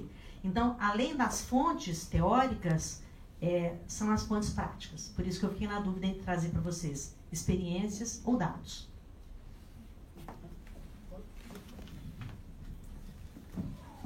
Então, sobre PubMed, claro, é uma, da, uma das, das redes que eu mais gosto de ver, porque, por questão de, de pesquisas, isso traz uma autoridade, porque o conceito do biohack, é exatamente você testar, mas você pesquisar, então tem um conceito de, disso. Com relação a livros, eu tento fazer tipo uma curadoria, então não dá para ler tudo, mas a gente realmente direciona dentro daquilo que eu tinha falado de, de temas específicos, então eu, eu caminho um pouco sobre bem-estar, sobre fitness, sobre pesquisas médicas. Ah, atualmente tem algumas pessoas que eu posso conversar, então isso ajuda muito. Então, por exemplo, eu costumo brincar, eu não deu tempo de falar, mas assim, existe um que eu costumo brincar que existe dois tipos de biohack, o raiz e o Nutella. O Nutella é um pouco do que a gente falou, porque é fácil de executar, fácil de fazer. Ah, eu vou hackear o meu sono, vou melhorar, vou, vou mudar meu quarto, vou tentar dormir melhor, vou reproduzir a situação do, do, do meu, dos meus ancestrais. E existe um biohack muito mais técnico, que aí quem quiser tem até o documentário da Netflix, que é Unlimited. Acho que é limited. É, Unlimited, que é, que é com o pessoal da Ascendance Biomedical, que é o Aaron Charwick, que morreu, um biohack que morreu, fazendo testes, inclusive. Na verdade, ele fez, inclusive, blefou no evento sobre hacker, que ele, que ele usou uma vacina de herpes, mas na verdade era um soro. Então, assim, vejam, não vou ficar explorando. Então, basicamente, eu caminho entre essas leituras, como a Flávia falou, pesquisas, e basicamente dentro do Vale do Silício mesmo já tem referências, né? Eu não poderia deixar de citar aqui o Dave Asprey, né? O, o Anton de Clemente, uh, Brad Pillow, cara, e vai, tem vários, assim. Depende muito do tema que você quer levar. Basicamente é isso. Mas quem quiser no meu Instagram, tem gente compartilha, né? Acho que todo mundo Segue a aqui compartilha um pouco. É. Uma vez eu fiz essa pergunta para um cara que eu adoro, que deve conhecer o Dr. Souto. Talvez todos conheçam. E a gente estava jantando, eu falei, Dr. Souto, aonde que você se atualiza? Existe uma agenda, estava com ele e com o Polês, que é o sócio dele, num evento, num, e tem inclusive um podcast muito bacana que chama Tribo Forte, que eu recomendo. E eu falei, existe alguma fonte específica? Aí eles falaram, cara, não tem uma agenda. Na verdade, é, é, é uma atualização meio que do dia a dia, né? Curiosidade, né? Você é próprio é isso. Curiosidade científica, né? É leva isso, então- algoritmo. No meu caso, por exemplo, eu citei um dos estudos de Veja, enfim, Veja, UOL, Terra, Estar Bem, Viver Bem, todo esse tipo de coisa. Nem sei se existe Estar Bem. Deve existir um programa da né? Globo com esse nome, deve ter alguma coisa. É, Bem-estar. É, na hora que eu ouço alguma coisa ou que eu leio alguma coisa, eu vou ver. Então, esse é um trabalho que eu faço com muito prazer, de ver, de dissecar e, enfim, sempre são, são catástrofes que são marketeadas. Mas aqui essa pergunta, na verdade, ela é ampla, porque aqui nós temos medicina, alimentação, biohacking, uma parte mais de Ayurveda, não sei se Saúde mental. É bem-estar, saúde mental. Pô, então, é- a, a pergunta é bem ampla porque cada um vai ter o seu grupo de fontes para o seu é, dia a dia ou o seu ponto maior de interesse, não é necessariamente tudo do biohacking. Mas eu acho que tem, da- do, do tema que, o que quer que você esteja pensando no seu tema, eu acho que hoje tem grandes referências em podcasts, Brasil e fora, especialmente no biohacking, tá? Se for o tema que você está querendo. O Thiago falou de alguns, tem Tim Ferriss, Ben Greenfield, enfim, tem vários. É, tem. Dave tem também, e o próprio site da Bulletproof tem coisas interessantes, tem uns blogs bacanas. Tem, Não lembro o é. nome do. É não. neurohacker, alguma coisa. É. Neurohacker. É, Depende do que você está procurando. Acho que é nessa linha. Talvez você esteja procurando uma solução e a referência. Tem, tem, tem microfone aí no. Tem grupos também, tem podcast. Nossa. Peraí, deixa eu passar chave. Ó, nós- É, boa noite a todos, eu me chamo Lucas. É, queria fazer uma pergunta, Ed, né? É, tô, ele tava na curiosidade aqui, é, sabendo que a indústria alimentícia ela, é ela é um, um poder muito forte, né? Que a gente que não tem conhecimento, ou não somos nem todos cientistas, ou temos tantas fontes de pesquisa assim. para a pessoa que ela quer ter uma, um, um, tipo de alimentação mais saudável, ela quer, como você falou, né, substituir todas essas invenções, porque cada hora a gente que pesquisa sem ter tanto conhecimento técnico quanto vocês, cada hora você ouvir de um, você fica meio perdido. Você vai ver grandes pesquisadores que falam, sei lá, que o jejum intermitente é bom e ruim, e então tem sempre os dois lados. Se a pessoa que ela quer ter um estilo de vida mais saudável, pela saúde mesmo, como que sobreviver a um mundo que a indústria ela te propõe um alimento que está ali. Então, assim, é muito difícil a, a, gente conseguir ter um alimento realmente saudável e saber que, aquele realmente, que realmente aquele alimento é saudável. Porque você não está considerando as mentiras de rótulos, que é mais comum que vocês pensam. Eu que trabalho na indústria. É, não, é exatamente isso. A gente sabe que a mentira está lá no rótulo. O problema é que se, se eu olho para um rótulo, tá, é, tá mentindo, mas eu olho para o outro, tá mentindo também. Não, eu não saber qual é a pior mentira ou a melhor mentira no final se adaptar a isso. Você não pode contar com a mentira, porque senão você fica louco. Então, eu, por exemplo, tem versões do café biônico que são em pó. Na verdade, a gente fez a única versão em óleo do mundo. Nenhuma versão em pó declara que tem maltodextrina. E é mais ou menos 30% de maltodextrina. Ou seja, isso que eu falei da cetose, de você privar o corpo da glicose para dar gordura, aqui é um exemplo clássico do que da, de uma mentira e, e, é uma mentira em cadeia. Todos fizeram em pó porque é fácil. Eu levei dois anos para fazer em vez de três meses. Eu tive ideia, ninguém sonhava. Eu sabia que alguém ia me atropelar, mas eu falei, eu não vou abrir mão da pureza. Uhum. E no final das contas, você pega um rótulo, você pega o meu rótulo e pega o em pó, fala, cara, eu vou no mais barato, porque é a mesma coisa. Entendeu? Então, é, então assim, como é que eu vou te responder isso? Cara, é a ideia da, da do, do, toque que eu fiz assim, de ancestralidade. Cara, o, como é que funcionava? Traz o mais próximo possível para alimento natural. Vou fazer um comentário. As diretrizes nutricionais do Brasil são, hoje, são referência mundial, são copiadas por outros países porque em vez de fazer aquela pirâmide alimentar que era política, era uma catástrofe com cereais na base, coisa do tipo, é, simplesmente ela falou, cara, alimentos in natura ou não processados, minimamente processados e ultraprocessados. Evite os ultraprocessados, priorize os alimentos in natura. Cara, com comida. Então, por exemplo, eu tenho uma preferência pessoal por low carb. Mas você acha que eu vou ficar te convencendo a fazer low carb? Cara, se eu te convencer a comer comida de verdade, pode comer batata a sua vida inteira, você vai ser saudável. Entendeu? No, o, se você vai comer mais ou menos carboidrato, cara, eu me sinto bem carb, mas assim, cara, se aproxima, se aproxima da natureza. Se, se, se tiver uma coisa só para te falar que seja de, com alguma aplicação prática, você não vai ficar comendo isso 24 horas todos os dias porque você não tem acesso a isso, tudo bem. Mas o que, que é o mais próximo disso? Entendeu? Então, acho que é. Ô Lucas, é, você tem uma experiência você encontra comigo quase todo dia. Então você tem experiência de saber o que é um alimento, certo? Na minha casa eu tenho horta, então eu como o que eu planto. Né?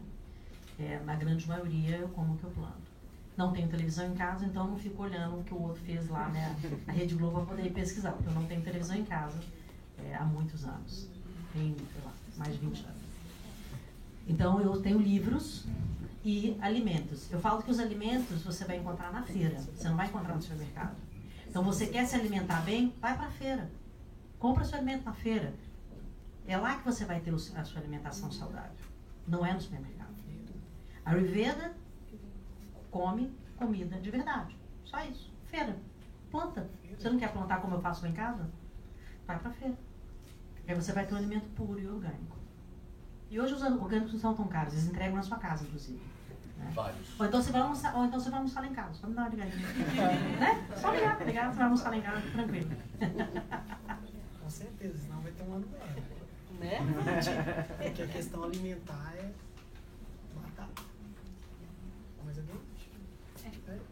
Eu queria fazer uma pergunta para a Luana, mas fazendo uma ponte com o que o Ed comentou. É, supondo um caso de diabetes, um exemplo chegasse um paciente no seu consultório com caso clínico de diabetes não do tipo 1, do tipo 2, uhum. já com a maioria das células beta-pancreáticas já em falência, um caso realmente mais complicado, né? É, você acredita que o biohack, sem administração de insulina para esse caso, consegue reverter para um quadro estável? É, diabetes tipo 2, mas tipo já, 2, com... já com falência parcial das células beta-pancreáticas.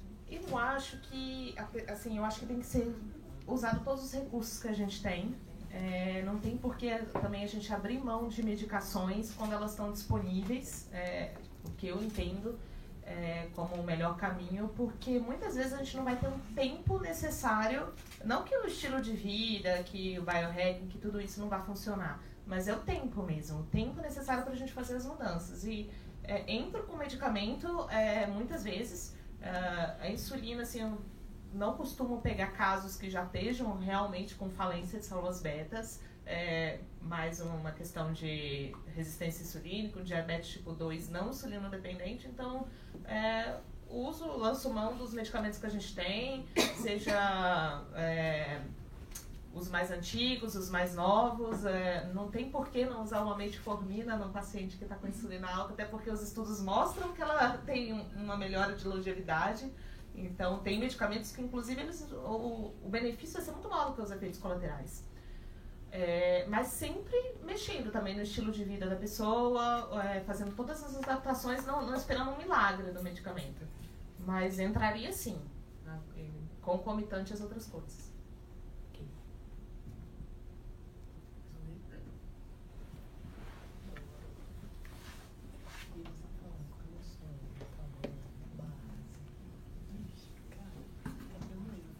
E, gente, boa noite. Primeiro, tomando a noite. Tiago, muito obrigada pelo convite.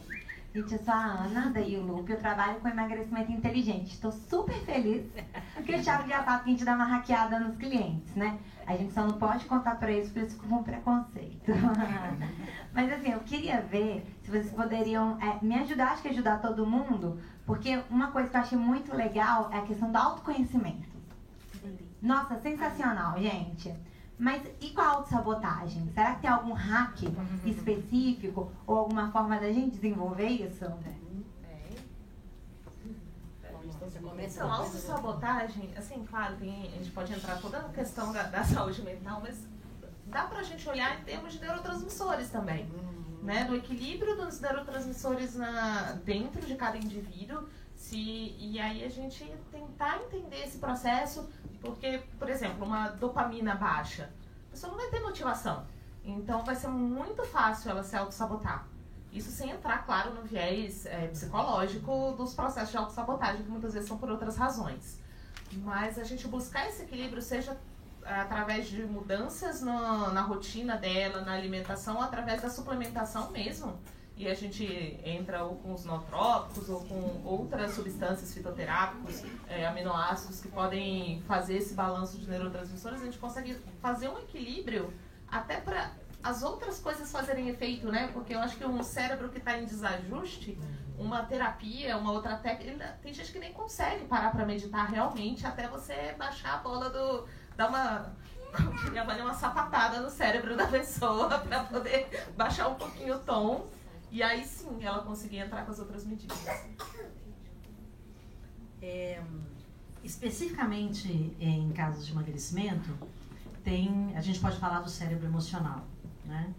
É, tem um protocolo chamado TDO, que é um protocolo que foi desenvolvido na Austrália por pesquisadores é, que estavam querendo descobrir como que a oscilação do cérebro influenciava na obesidade. Então eles desenvolveram um protocolo para isso. É, basicamente, você vai aprender é, com isso quando que a pessoa está saindo é, do seu modo comum e invadindo muito rapidamente o giro cingulado, é, que é do, uma parte do cérebro, e o arco do prazer. Se ela fica nesse, nesse modo dentro do cérebro, eu tenho que entrar em, em, em coisas muito específicas do cérebro e ia ficar um pouco longo aqui. Mas se ela está nesse modo, ela está oscilando muito rápido essas duas pontas do cérebro. Então você tem um trabalho que você pode fazer é, para tirar ela desse ponto, tá? Você pode, por isso que hoje as clínicas elas são transdisciplinares, né? Elas navegam em todas as disciplinas para poder alternar. Eu já não sou muito da sapatada no cérebro, né? Porque como uma meditadora desde os 17 anos, eu consigo tirar pessoas realmente é, de, de estados muito críticos. Eu mostrei para vocês aí uma é um, um estado de cortisol altíssimo e que foi é, fazendo isso só você parando a cada hora um minuto para fazer uma respiração plena, como eu ensinei aqui para vocês. Tá? Isso você já baixa o nível de cortisol e você começa a ter um efeito é, também nos seus hormônios. Né? Então, é, esse protocolo é um protocolo que você faz com exercícios. Então, a gente vai atingir o cognitivo junto com o médico, que pode passar outras coisas, você no seu consultório que pode passar outras coisas para o seu paciente, mas se você fizer tudo junto, a probabilidade disso dar certo é muito maior. Não adianta falar para ele, come salada e corre. Cara, não funciona, não emagrece. Por que, que as pessoas chegam no médico e falam, eu não estou me sentindo bem, mas seus exames estão perfeitos? Porque, meu, depende. Esse é um gesto é, do budismo, especificamente de uma lama chamada Elizabeth. Ela ensina que a vida, para qualquer coisa, a gente tem que pensar, e a resposta é sempre, a maioria das vezes, essa. Depende. Você não tem como tirar isso não cair ou colocar isso não levantar. Então, depende é o que significa saúde. O que é bom para um.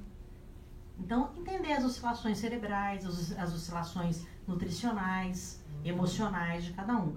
Mas esse protocolo é um protocolo interessante, você pode trocar ideia depois comigo, que eu te ensino, inclusive, a atualizar esse protocolo na sua clínica. Só explica que é uma startup digital. É, não, é. Tem problema é, nenhum. não, Tem como, tem como é, tangibilizar isso. Não, sim. A, a questão maior do exercício e, em geral, essas, essas mudanças é algo que o nosso cérebro sente muito porque é dor, né? Às vezes esse processo não é algo Mas prazeroso. A tá no ar Então, prazer, é, aí, aí realmente tem que, você tem que levantar essas questões, principalmente no meu ver o cerebral, dentro daquilo que a gente falou, o cérebro, o intestino, o, a, o corpo e a questão do, dessa conexão. Não meu ver, em geral, pela minha experiência, o tem a ver com padrão. Eu gosto sempre de fazer uma associação com a questão tecnológica para fazer um, um, comparativo, né? Se nosso mente fosse um software, nosso corpo um hardware, então o que, que acontece? Se a pessoa está sabotando, há um padrão ali que ela precisa superar. E aí que entra o profissional, médico, psicólogo, talvez porque ela precisa entender e outra coisa, ela tem que entender que talvez ela precisa ver que aquilo é algo que ela realmente queira. Eu falo pela, pelas pessoas que, que eu atendi, atendo pela minha mentoria especificamente, em geral a pessoa precisa de um gatilho, ela precisa realmente ver algo que ela fala, nossa, isso eu quero muito. E aí para superar esse padrão, né, um pouco até que você, você tem que fazer, é que nem a lei, terceira lei de terceira lei de Newton, né, você precisa fazer uma um força muito maior do que você sair do movimento. Então a pessoa precisa ver que aquele padrão ela precisa sair. Eu falo porque quando eu brinquei do ano merda, porque realmente ele se repete. Enquanto você realmente não fazer o movimento necessário de sair daquela posição, entendeu? Freud já dizia isso. É. já, já não. É, é, complexo, não é fácil, mas a pessoa precisa ver, talvez. Eu gosto de trazer um pouco do, da questão dos pecados capitais. Talvez a pessoa precise entender algo além do que ela está buscando. Não só, ah, eu quero emagrecer por quê? Porque eu acho que é tipo uma pessoa que faz uma cirurgia bariátrica. É, o problema é mental. É, é, é, o, é, o, que a Flávia falou. Vai falar, vai começar lá a decorrer, não vai funcionar. Então tem que ver quais são os gatilhos. No, no final das contas é um, é um pouco do que cada um dos três falou, mas certamente é um problema muito mais mental do que físico. Gente, só, só vai complementar rapidinho. Muito de microfone, falar o né? Só vai complementar. O legal é que aí o Looping transforma tudo em dado. E hoje em dia até tem alguns teras aí de dados para minerar. E em breve a gente vai ter muito estudo científico sobre isso. Mexendo, né? Temos uma pergunta aqui. Uh, novamente, eu vi que todos vocês comentaram sobre a medicina ancestral e o Ed também disse agora há pouco para buscar resposta na natureza. Uma pergunta que eu faço é como vocês enxergam a utilização de flores, plantas e, e raízes na medicina atualmente através de óleos, chás e coisas do tipo. As natureba aqui são do lá de cá. eu não falei. Eu sou a natureba amor, né, gente? Assim, eu, já, eu, eu me lembro que no início da, da minha carreira da minha vida, eu uma vez fui fazer uma palestra na Roche, né? Aí o presidente vira e fala assim: essa aqui é a Flávia Lippe, um bicho grilo que deu certo. Começou assim, você imagina, né? Eu ia dar aula de meditação no mundo corporativo, eu tinha que chamar de respiração plena, porque senão eu tomava sapatada no cérebro, né? Agora eu falo de meditação, as pessoas, ah, uau, né? Então eu tô bem, agora eu tô bem na fita. Mas a questão das ervas, dos óleos, por exemplo, se a gente for falar do Bulletproof em óleo, como que a gente faz isso na Ayurveda? Primeiro que eu vou mostrar para vocês, eu quero mandar isso para vocês. Vamos trocar, gente, vamos trocar. uma foto de uma cozinha de um hospital Ayurveda. Onde que são feitas as medicações? Elas são feitas no fogão a lenha, na temperatura certa, com o tamanho de lenha certo, pelo tempo certo, para cada pessoa. E quem faz as medicações? Ah, não é uma pessoa que está cozinhando lá. Ela está não só cantando os mantras específicos para cada erva. Então existe uma, uma sutileza no conhecimento milenar do respeito a todos os seres. Então, quando você fala da erva, eu estou te falando da pessoa da erva. Qual a personalidade que essa erva tem? Como que ela influencia no seu humor biológico? Como que ela pode influenciar nas suas decisões? Então, não é assim, ah, eu vou tomar um, um, um chá de carqueja porque ah, um amigo meu falou que é bom. Se sua avó falou, muito provavelmente é bom. Porque é incrível como o que as, as, vo, as avós falavam tem muito sentido. Ele é muito novo, no caso dele é bisavó já. É bisavó, né? É, cada bisavó. Então, as ervas, as flores, todas elas têm efeitos, tanto químicos, claro. Os comprimidos, eles são a base de ervas, só que numa potência diferente. Certo? Então, você modular isso e conhecer isso também é importantíssimo. E saber que se você tomar um chá e tomar um remédio e não contar para o seu médico, pode ter uma influência negativa na medicação. Por exemplo, se você estiver tomando uma medicação e passar um óleo é, no seu corpo que tenha arnica, você corta o efeito da medicação que você está tomando. Então é muito importante você dizer para o seu médico o que você está tomando, porque ele vai modular isso. Ele pode ser um médico que trata só com ervas, ele pode ser um homeopata. Né? Eu, por exemplo, tenho mementos. Mementos são é, catálogos gigantes de ervas do mundo. Né? Então, eu faço um trânsito muito grande entre ervas brasileiras, que eu conheço bastante, com as ervas indianas. Então, o meu Bulletproof, por exemplo, ele é feito no meu ghee. Eu faço meu próprio ghee, obviamente sem sal, e com uma manteiga de uma vaca de uma fazenda de uma amiga. A vaca chama Flávia, inclusive. e tenho uma história muito engraçada com essa vaca. Tem aqueles canais de televisão que as vacas ficam andando, não tem? Aí tá lá, né? Entra vaca, touro, não sei o quê. E, eles, e a vaca entra. Aí a vaca da fazenda dela, Flávia, ela fala, Flávia Lipe na passarela, uma vaca linda, gente. Ela é solta, ela é grass-fed? É, e ela, e ela na passarela, desfilando, uma vaca enorme. Aí uma amiga minha em Belo Horizonte, que eu sou mineira, fala assim, ô Flávia, que história é essa? Eu tava vendo uma, um canal rural na passarela Flávia com uma vaca gigante. Falei, a vaca é minha mesmo. E ela tem meu nome. E por que isso? Na Índia, eles falam que quando você batiza uma vaca com seu nome, essa vaca te protege pro resto da vida. Então, toda vez que a vaca morre, ela põe outra vaca com o nome de Flávia Lippe. Elas vivem muito tempo. Então, eu pego essa manteiga, eu faço o ghee e todo o meu, todo o, o essa preparação é feita na minha cozinha com minha energia, com um desejo muito grande que realmente ela funcione. E lá eu coloco a cúrcuma, eu coloco a pimenta caiana, eu coloco toda, todos os ingredientes que a gente faz na Ayurveda para ter um, um bulletproof de manhã. Certo? Você pode usar ele no leite ou você pode usar ele no café. São coisas diferentes e ela tem atuações diferentes. Mas dentro tem ervas. A cúrcuma é uma raiz. Então, cada uma dessas ervas, elas têm uma missão. E elas têm um funcionamento diferente. Mas sempre consulta o seu médico se você estiver tomando algum remédio. Você pode estragar todo o tratamento do seu médico. Mas o médico tá? não vai saber essa parte. É, isso é o problema. É, depende do médico, né? Assim, então, eu, eu, os meus médicos, eles me respeitam. Imagina, eu estava sendo tratada dentro do Oswaldo Cruz e eles respeitavam.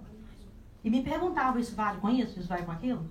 E foi maravilhoso, né? E tô aqui andando, rindo, pá, não sei o quê. Meio doida, mas estou muito bem. eu acho super positivo esse retorno que está acontecendo na, na medicina, na nutrição, né? Da, trazer a fitoterapia, os óleos essenciais. É, a indústria farmacêutica ela extraiu muita coisa das plantas, mas aí é, para patentear você é obrigado, você não consegue patentear uma coisa que existe na natureza, né? Então eles fazem pequenas alterações, tornam o produto sintético para ter aquela mesma função. Só que não há sinergia, porque na planta são diversos compostos que eles estão ali por um motivo, né? A natureza é muito sábia. Então, tem é, a proporção certa ali, às vezes a gente tirar só um, porque na pesquisa viu que é aquilo que tem o um efeito, a gente estraga um pouquinho do efeito da planta, usando o, o composto individual. E tem coisas que a gente nem. É, é, quanto mais a gente estuda, mais a gente vê que a gente não sabe nada né, nessa área. E aí são tantas variáveis que é melhor a gente confiar na natureza mesmo. Então, depende do que você quer. Depende. Eu, eu fui numa palestra do Ivan Noir e pelo menos umas 30 perguntas ele falou, depende. Ah, não sei. Talvez, não sei. Então, realmente depende. É vo- você questionar, é deixar em aberto, né? Às vezes aprender, igual hoje, eu também estou aprendendo muito aqui, então. ah, esse back to basic que a Flávia fala muito é algo super importante. Só que a gente está aqui em São Paulo, então a gente tem um grau de dificuldade natural que talvez você tenha que se esforçar também, porque senão você acaba caindo na tentação de, de cair nesses alimentos processados e, e é um processo interessante de você realmente ver. Resgatar. Resgatar, é, exato. Terceirizar é o mais fácil, né? É. Mas você pode ter planta em casa, você pode ter uma horta na varanda, né? Você pode fazer tantas coisas no apartamento, gente. É, primeiro, eu acho que tem que ser, é, na medida do possível, sinérgico. Começar com a parte da planta, a parte de parte natural. Para mim, sim, acho que todos nós quatro aqui, sem dúvida, co- concordamos 100% que se você conseguir buscar na natureza uma solução para um problema, cara, é, é, é o, é o ápice da maravilha. O que a Flávia falou é verdade. A, a indústria farmacêutica, ela, ela, de alguma forma, emula os efeitos dos ativos da natureza, que são patenteáveis.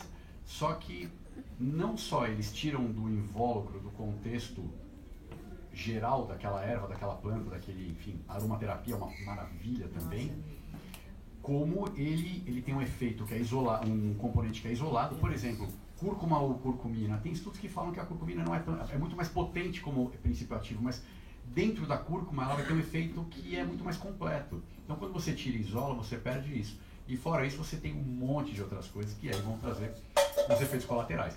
Tu pensa assim, tudo que é tudo que é não natural que você põe para o corpo, que ele não reconhece como alimento, ele tem que expelir. Essa tentativa de expelir são os efeitos colaterais, que podem ser do curto ou do longo prazo, podem ser. é, você pode perceber ele agora ou pode vir perceber com um efeito cumulativo. Mas a chance de ter algum efeito colateral acaba acontecendo. Eu vou fazer uma analogia, fiz comentário do glúten. Cara, eu como glúten, mas assim, eu escolho, eu faço, eu, eu uso os meus créditos para comer quando vale muito a pena. Entendeu? É, eu não vou gastar o meu crédito comendo um pão francês de um restaurante qualquer no governo, não vou fazer isso. Porque não faz o menor sentido. Por causa do remédio, se for para ir para medicina alopática, que sem dúvida, graças a Deus que a medicina alopática existe, para algumas ocasiões, mas assim, usa o seu crédito quando realmente precisa. Eu tive uma virose há quatro dias, cara, eu consegui ficar assim mal quatro horas. E não, não tomei nada. Minha mulher, no primeiro minuto, toma uma cartela, entendeu? Não consigo. Esse pensamento que eu estou colocando aqui para ela não, rola. E, e- e paciência, mas eu acho que assim, eu uso os meus créditos com sabedoria. Na hora que precisa, eu vou, mas dentro do possível, buscar na natureza, sim. Olha que interessante você falou, né, que você aguenta, né? É, a oscilação cerebral dele já é diferente. Você, o cérebro da gente, ele vai criando canyons né, de uso. Você consegue mudar fisicamente o seu cérebro fazendo duas horas de meditação. Beleza? Pensa nisso. Além disso, você muda isso mudando as rotas. Então, quando eu falo é, de uma das, desses métodos, né, que é esse protocolo é, que foi criado na Austrália, por exemplo, para obesidade, esse protocolo ele utiliza a mudança de rota do pensamento, que ele já tem a mudança de rota, teria que fazer uma mudança na, na mulher dele, por exemplo, para ela suportar a dor ou para ela suportar alguma coisa. Que no início é suportar, depois não é, é adequar. Né? Então, o seu corpo ele começa a adequar às situações porque você vai treinando novas rotas. Então, a coisa mais importante que a gente tem que fazer é observar como o corpo da gente reage e quando a gente tem que mudar de rota. É igual na vida, cara, o, GPS mais importante que a gente tem que ter é o nosso corpo. E o tempo inteiro ele está fazendo comandos. Entende? E ele te avisa, ele fala, muda de rota, muda de rota, muda de rota. Você não muda. Aí você vai, entra na rota, na, rua- na contramão. Ideia do algoritmo. Né? É, não. Ó, galera, tem umas duas perguntas que senão o cubo tranca a gente aqui. Ué, que gostoso, hein? Então acabou aqui. Nossa, a gente vai conversar pra caramba. As mãos pra cima. Gente, boa noite. Eu vou quebrar um pouco o ciclo de perguntas. É, bom, é, falando de ancestralidade e tudo mais, a gente vive num, num dia a dia, num mundo em que um teste genético custa menos que um iPhone. Então, em que momento da vida ou em que momento vale a pena olhar para nossa genética para dar uma previsibilidade de alguma doença e praticar o biohacking antes que a gente precise de um tratamento ou algo mais prático e efetivo como remédio? Em resumo- Eu acho que tinha que ser nasceu. viés, é, Nasceu, já nasceu, faz, cara. É sério, nasceu, já faz. Entendeu? 80% é seu estilo de vida, 20% é genético. Já fica sabendo que merda tem esses 20%, caramba. E até para influenciar nesse da estilo de vida. Lógico, porque, nasceu, assim, já faz. Tem genes que você vê, por exemplo, eu tenho alguns genes que é, eu tenho uma necessidade maior de ômega 3 é, por questões genéticas. Óbvio que eu vou buscar isso na mi- minha alimentação, mas eu não vou deixar de suplementar. Eu tenho dois avós que tiveram Alzheimer tardio e, e eu não tenho o gene do Alzheimer, os genes mais clássicos, mas tem uma série de genes de deficiências nutricionais, de doadores de colina, que estão é, elencados na questão da produção da acetilcolina, que é um neurotransmissor relacionado à memória, e dos ômegas. Então eu suplemento ômega, suplemento alguns doadores de colina para prevenir, junto, claro, com um estilo de vida adequado, na medida do possível, porque eu não consigo ter o estilo de vida ideal, né? Ninguém tem, depende. Eu, tô aqui brincando com. Não, só a gente tem. gente da calvície. A Então... gente não tem. Eu tenho cabelo pra cacete aqui. Nossa! Bom, nossa última pergunta aqui. Opa, gente, boa noite. Sou o Patrick Azevedo, falando, aproveitando a, a calvície. Gente, quando eu fiquei assim, eu já passei a zero, tô super feliz. Assume Acolhendo, correndo. Assume tá mesmo. Faz bem. Lá que é fácil, né? Pois é, não é? Gente, eu sou engenheiro de controle e automação. Para mim, esse conceito de biohacking é bastante recente. É um, um dos motivos de eu estar aqui hoje pela curiosidade. Quando você falou do, do café biônico, eu não tinha ouvido falar. Eu gostaria de saber um pouco mais sobre o que é, como funciona. É, eu sei que é uma coisa que talvez a gente possa achar no Google, mas, cara, Porra, jabá de graça, eu vou falar aqui, pô. O especialista é esse. Tá Obrigado. combinado aí, cara. Eu vou começar falando, até fazendo um, um parênteses anterior. Ah, alguém falou do Alzheimer, acho que a Luana. É, o Alzheimer ele é considerado diabetes tipo 3, que é a resistência insulínica do cérebro. Quer dizer, diabetes tipo 2 é quando o corpo passa a não conseguir processar aquela glicose, enfim. É, Existem protocolos muito interessantes de utilização de corpos cetônicos. Quando eu falo café biônico, tem TCM dentro. Então ele vai exponencializar o seu efeito, o efeito cetogênico na hora que você toma. Eu, eu tenho um gráfico muito interessante, eu estava explicando até para alguém no começo. Você leva mais ou menos 12 horas para começar a ter uma cetose prática, tá? Não é meia dúzia de corpos cetônicos no corpo, para realmente ter alguma coisa prática. A partir de 12 horas, por isso que meio que se convencionou um jejum intermitente aí de 16, que enfim, pode ser para lá, para cá, não importa.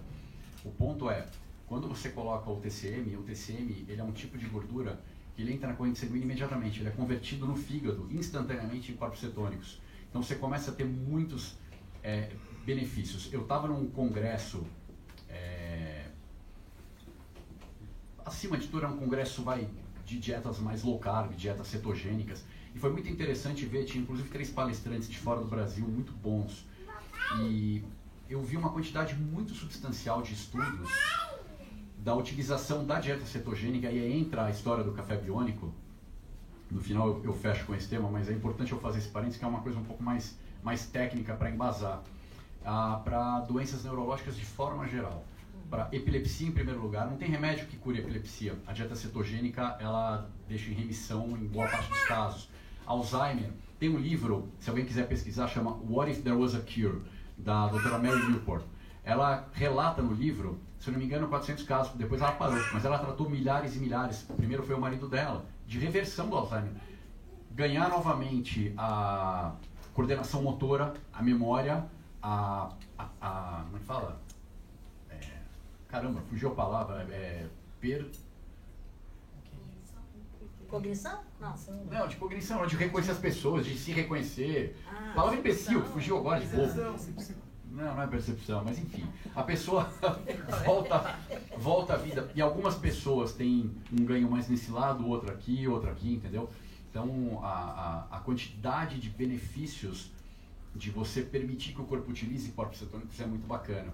E o café biônico é uma combinação de café, a gente usa orgânico, é, é, 100% arábica, manteiga orgânica de gado grass-fed, até o, o Thiago perguntou para a Flávia se a vaquinha Flávia era grass-fed, porque faz toda a diferença. Você chega a ter 10 vezes mais ômega eu te 3 empresto numa manteiga grass-fed. Então, né, você vê, a gente fala da nossa, do, do resgate da nossa alimentação ancestral. Cara, vai, ó- ó, olha o nosso espectro. A vaca que come grão versus a vaca que come pasto.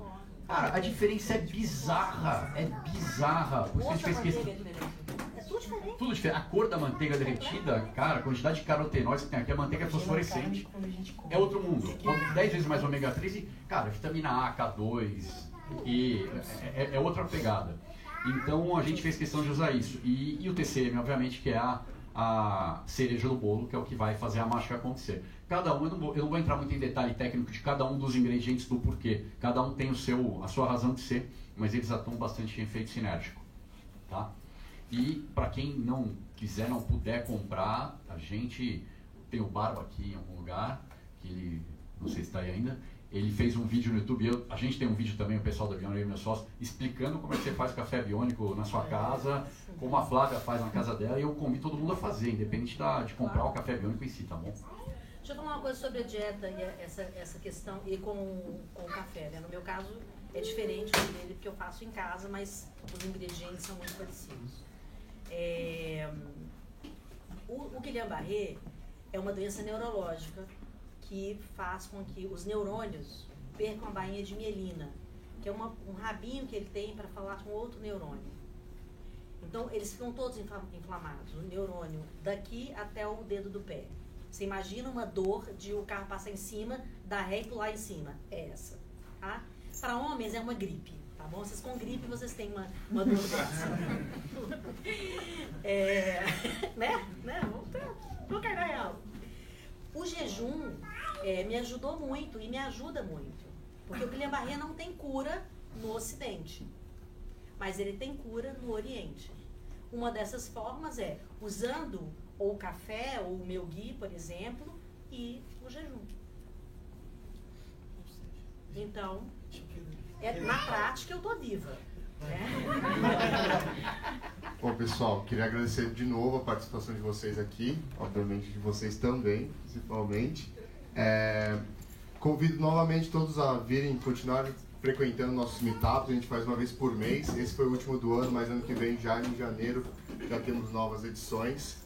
É, de novo, obrigado por estarem aqui. Eu vou passar agora a palavra para eles perguntar quem a gente pode seguir para ter mais conteúdos desse jeito, quem são os especialistas, passar para os próprios especialistas se venderem um pouquinho e vocês terem um conteúdo aqui.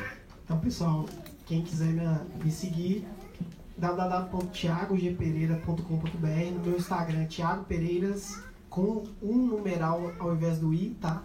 E aí lá eu posto vários conteúdos sobre o hacking, sobre fitness, sobre wellness. E, e eu tenho um e-book sobre esse tema, então quem quiser baixar vai ser super convidado, convidativo para estar lá, tá bom? Obrigado de novo e valeu. Eu, na verdade, na física quase não existo no Instagram. Eu tenho um Instagram totalmente adormecido, mas o meu Instagram do dia a dia é o Beyond Nutrição, B-O-N Nutrição. Eu falo bastante sobre um monte do, do que a gente falou aqui no dia a dia, nos stories, na, no, no, no feed. Então, estão convidados a seguir e eu respondo tudo que, tento responder tudo que mando. Às vezes eu dou uma falha. Tô tentando achar. Ah, lembrei.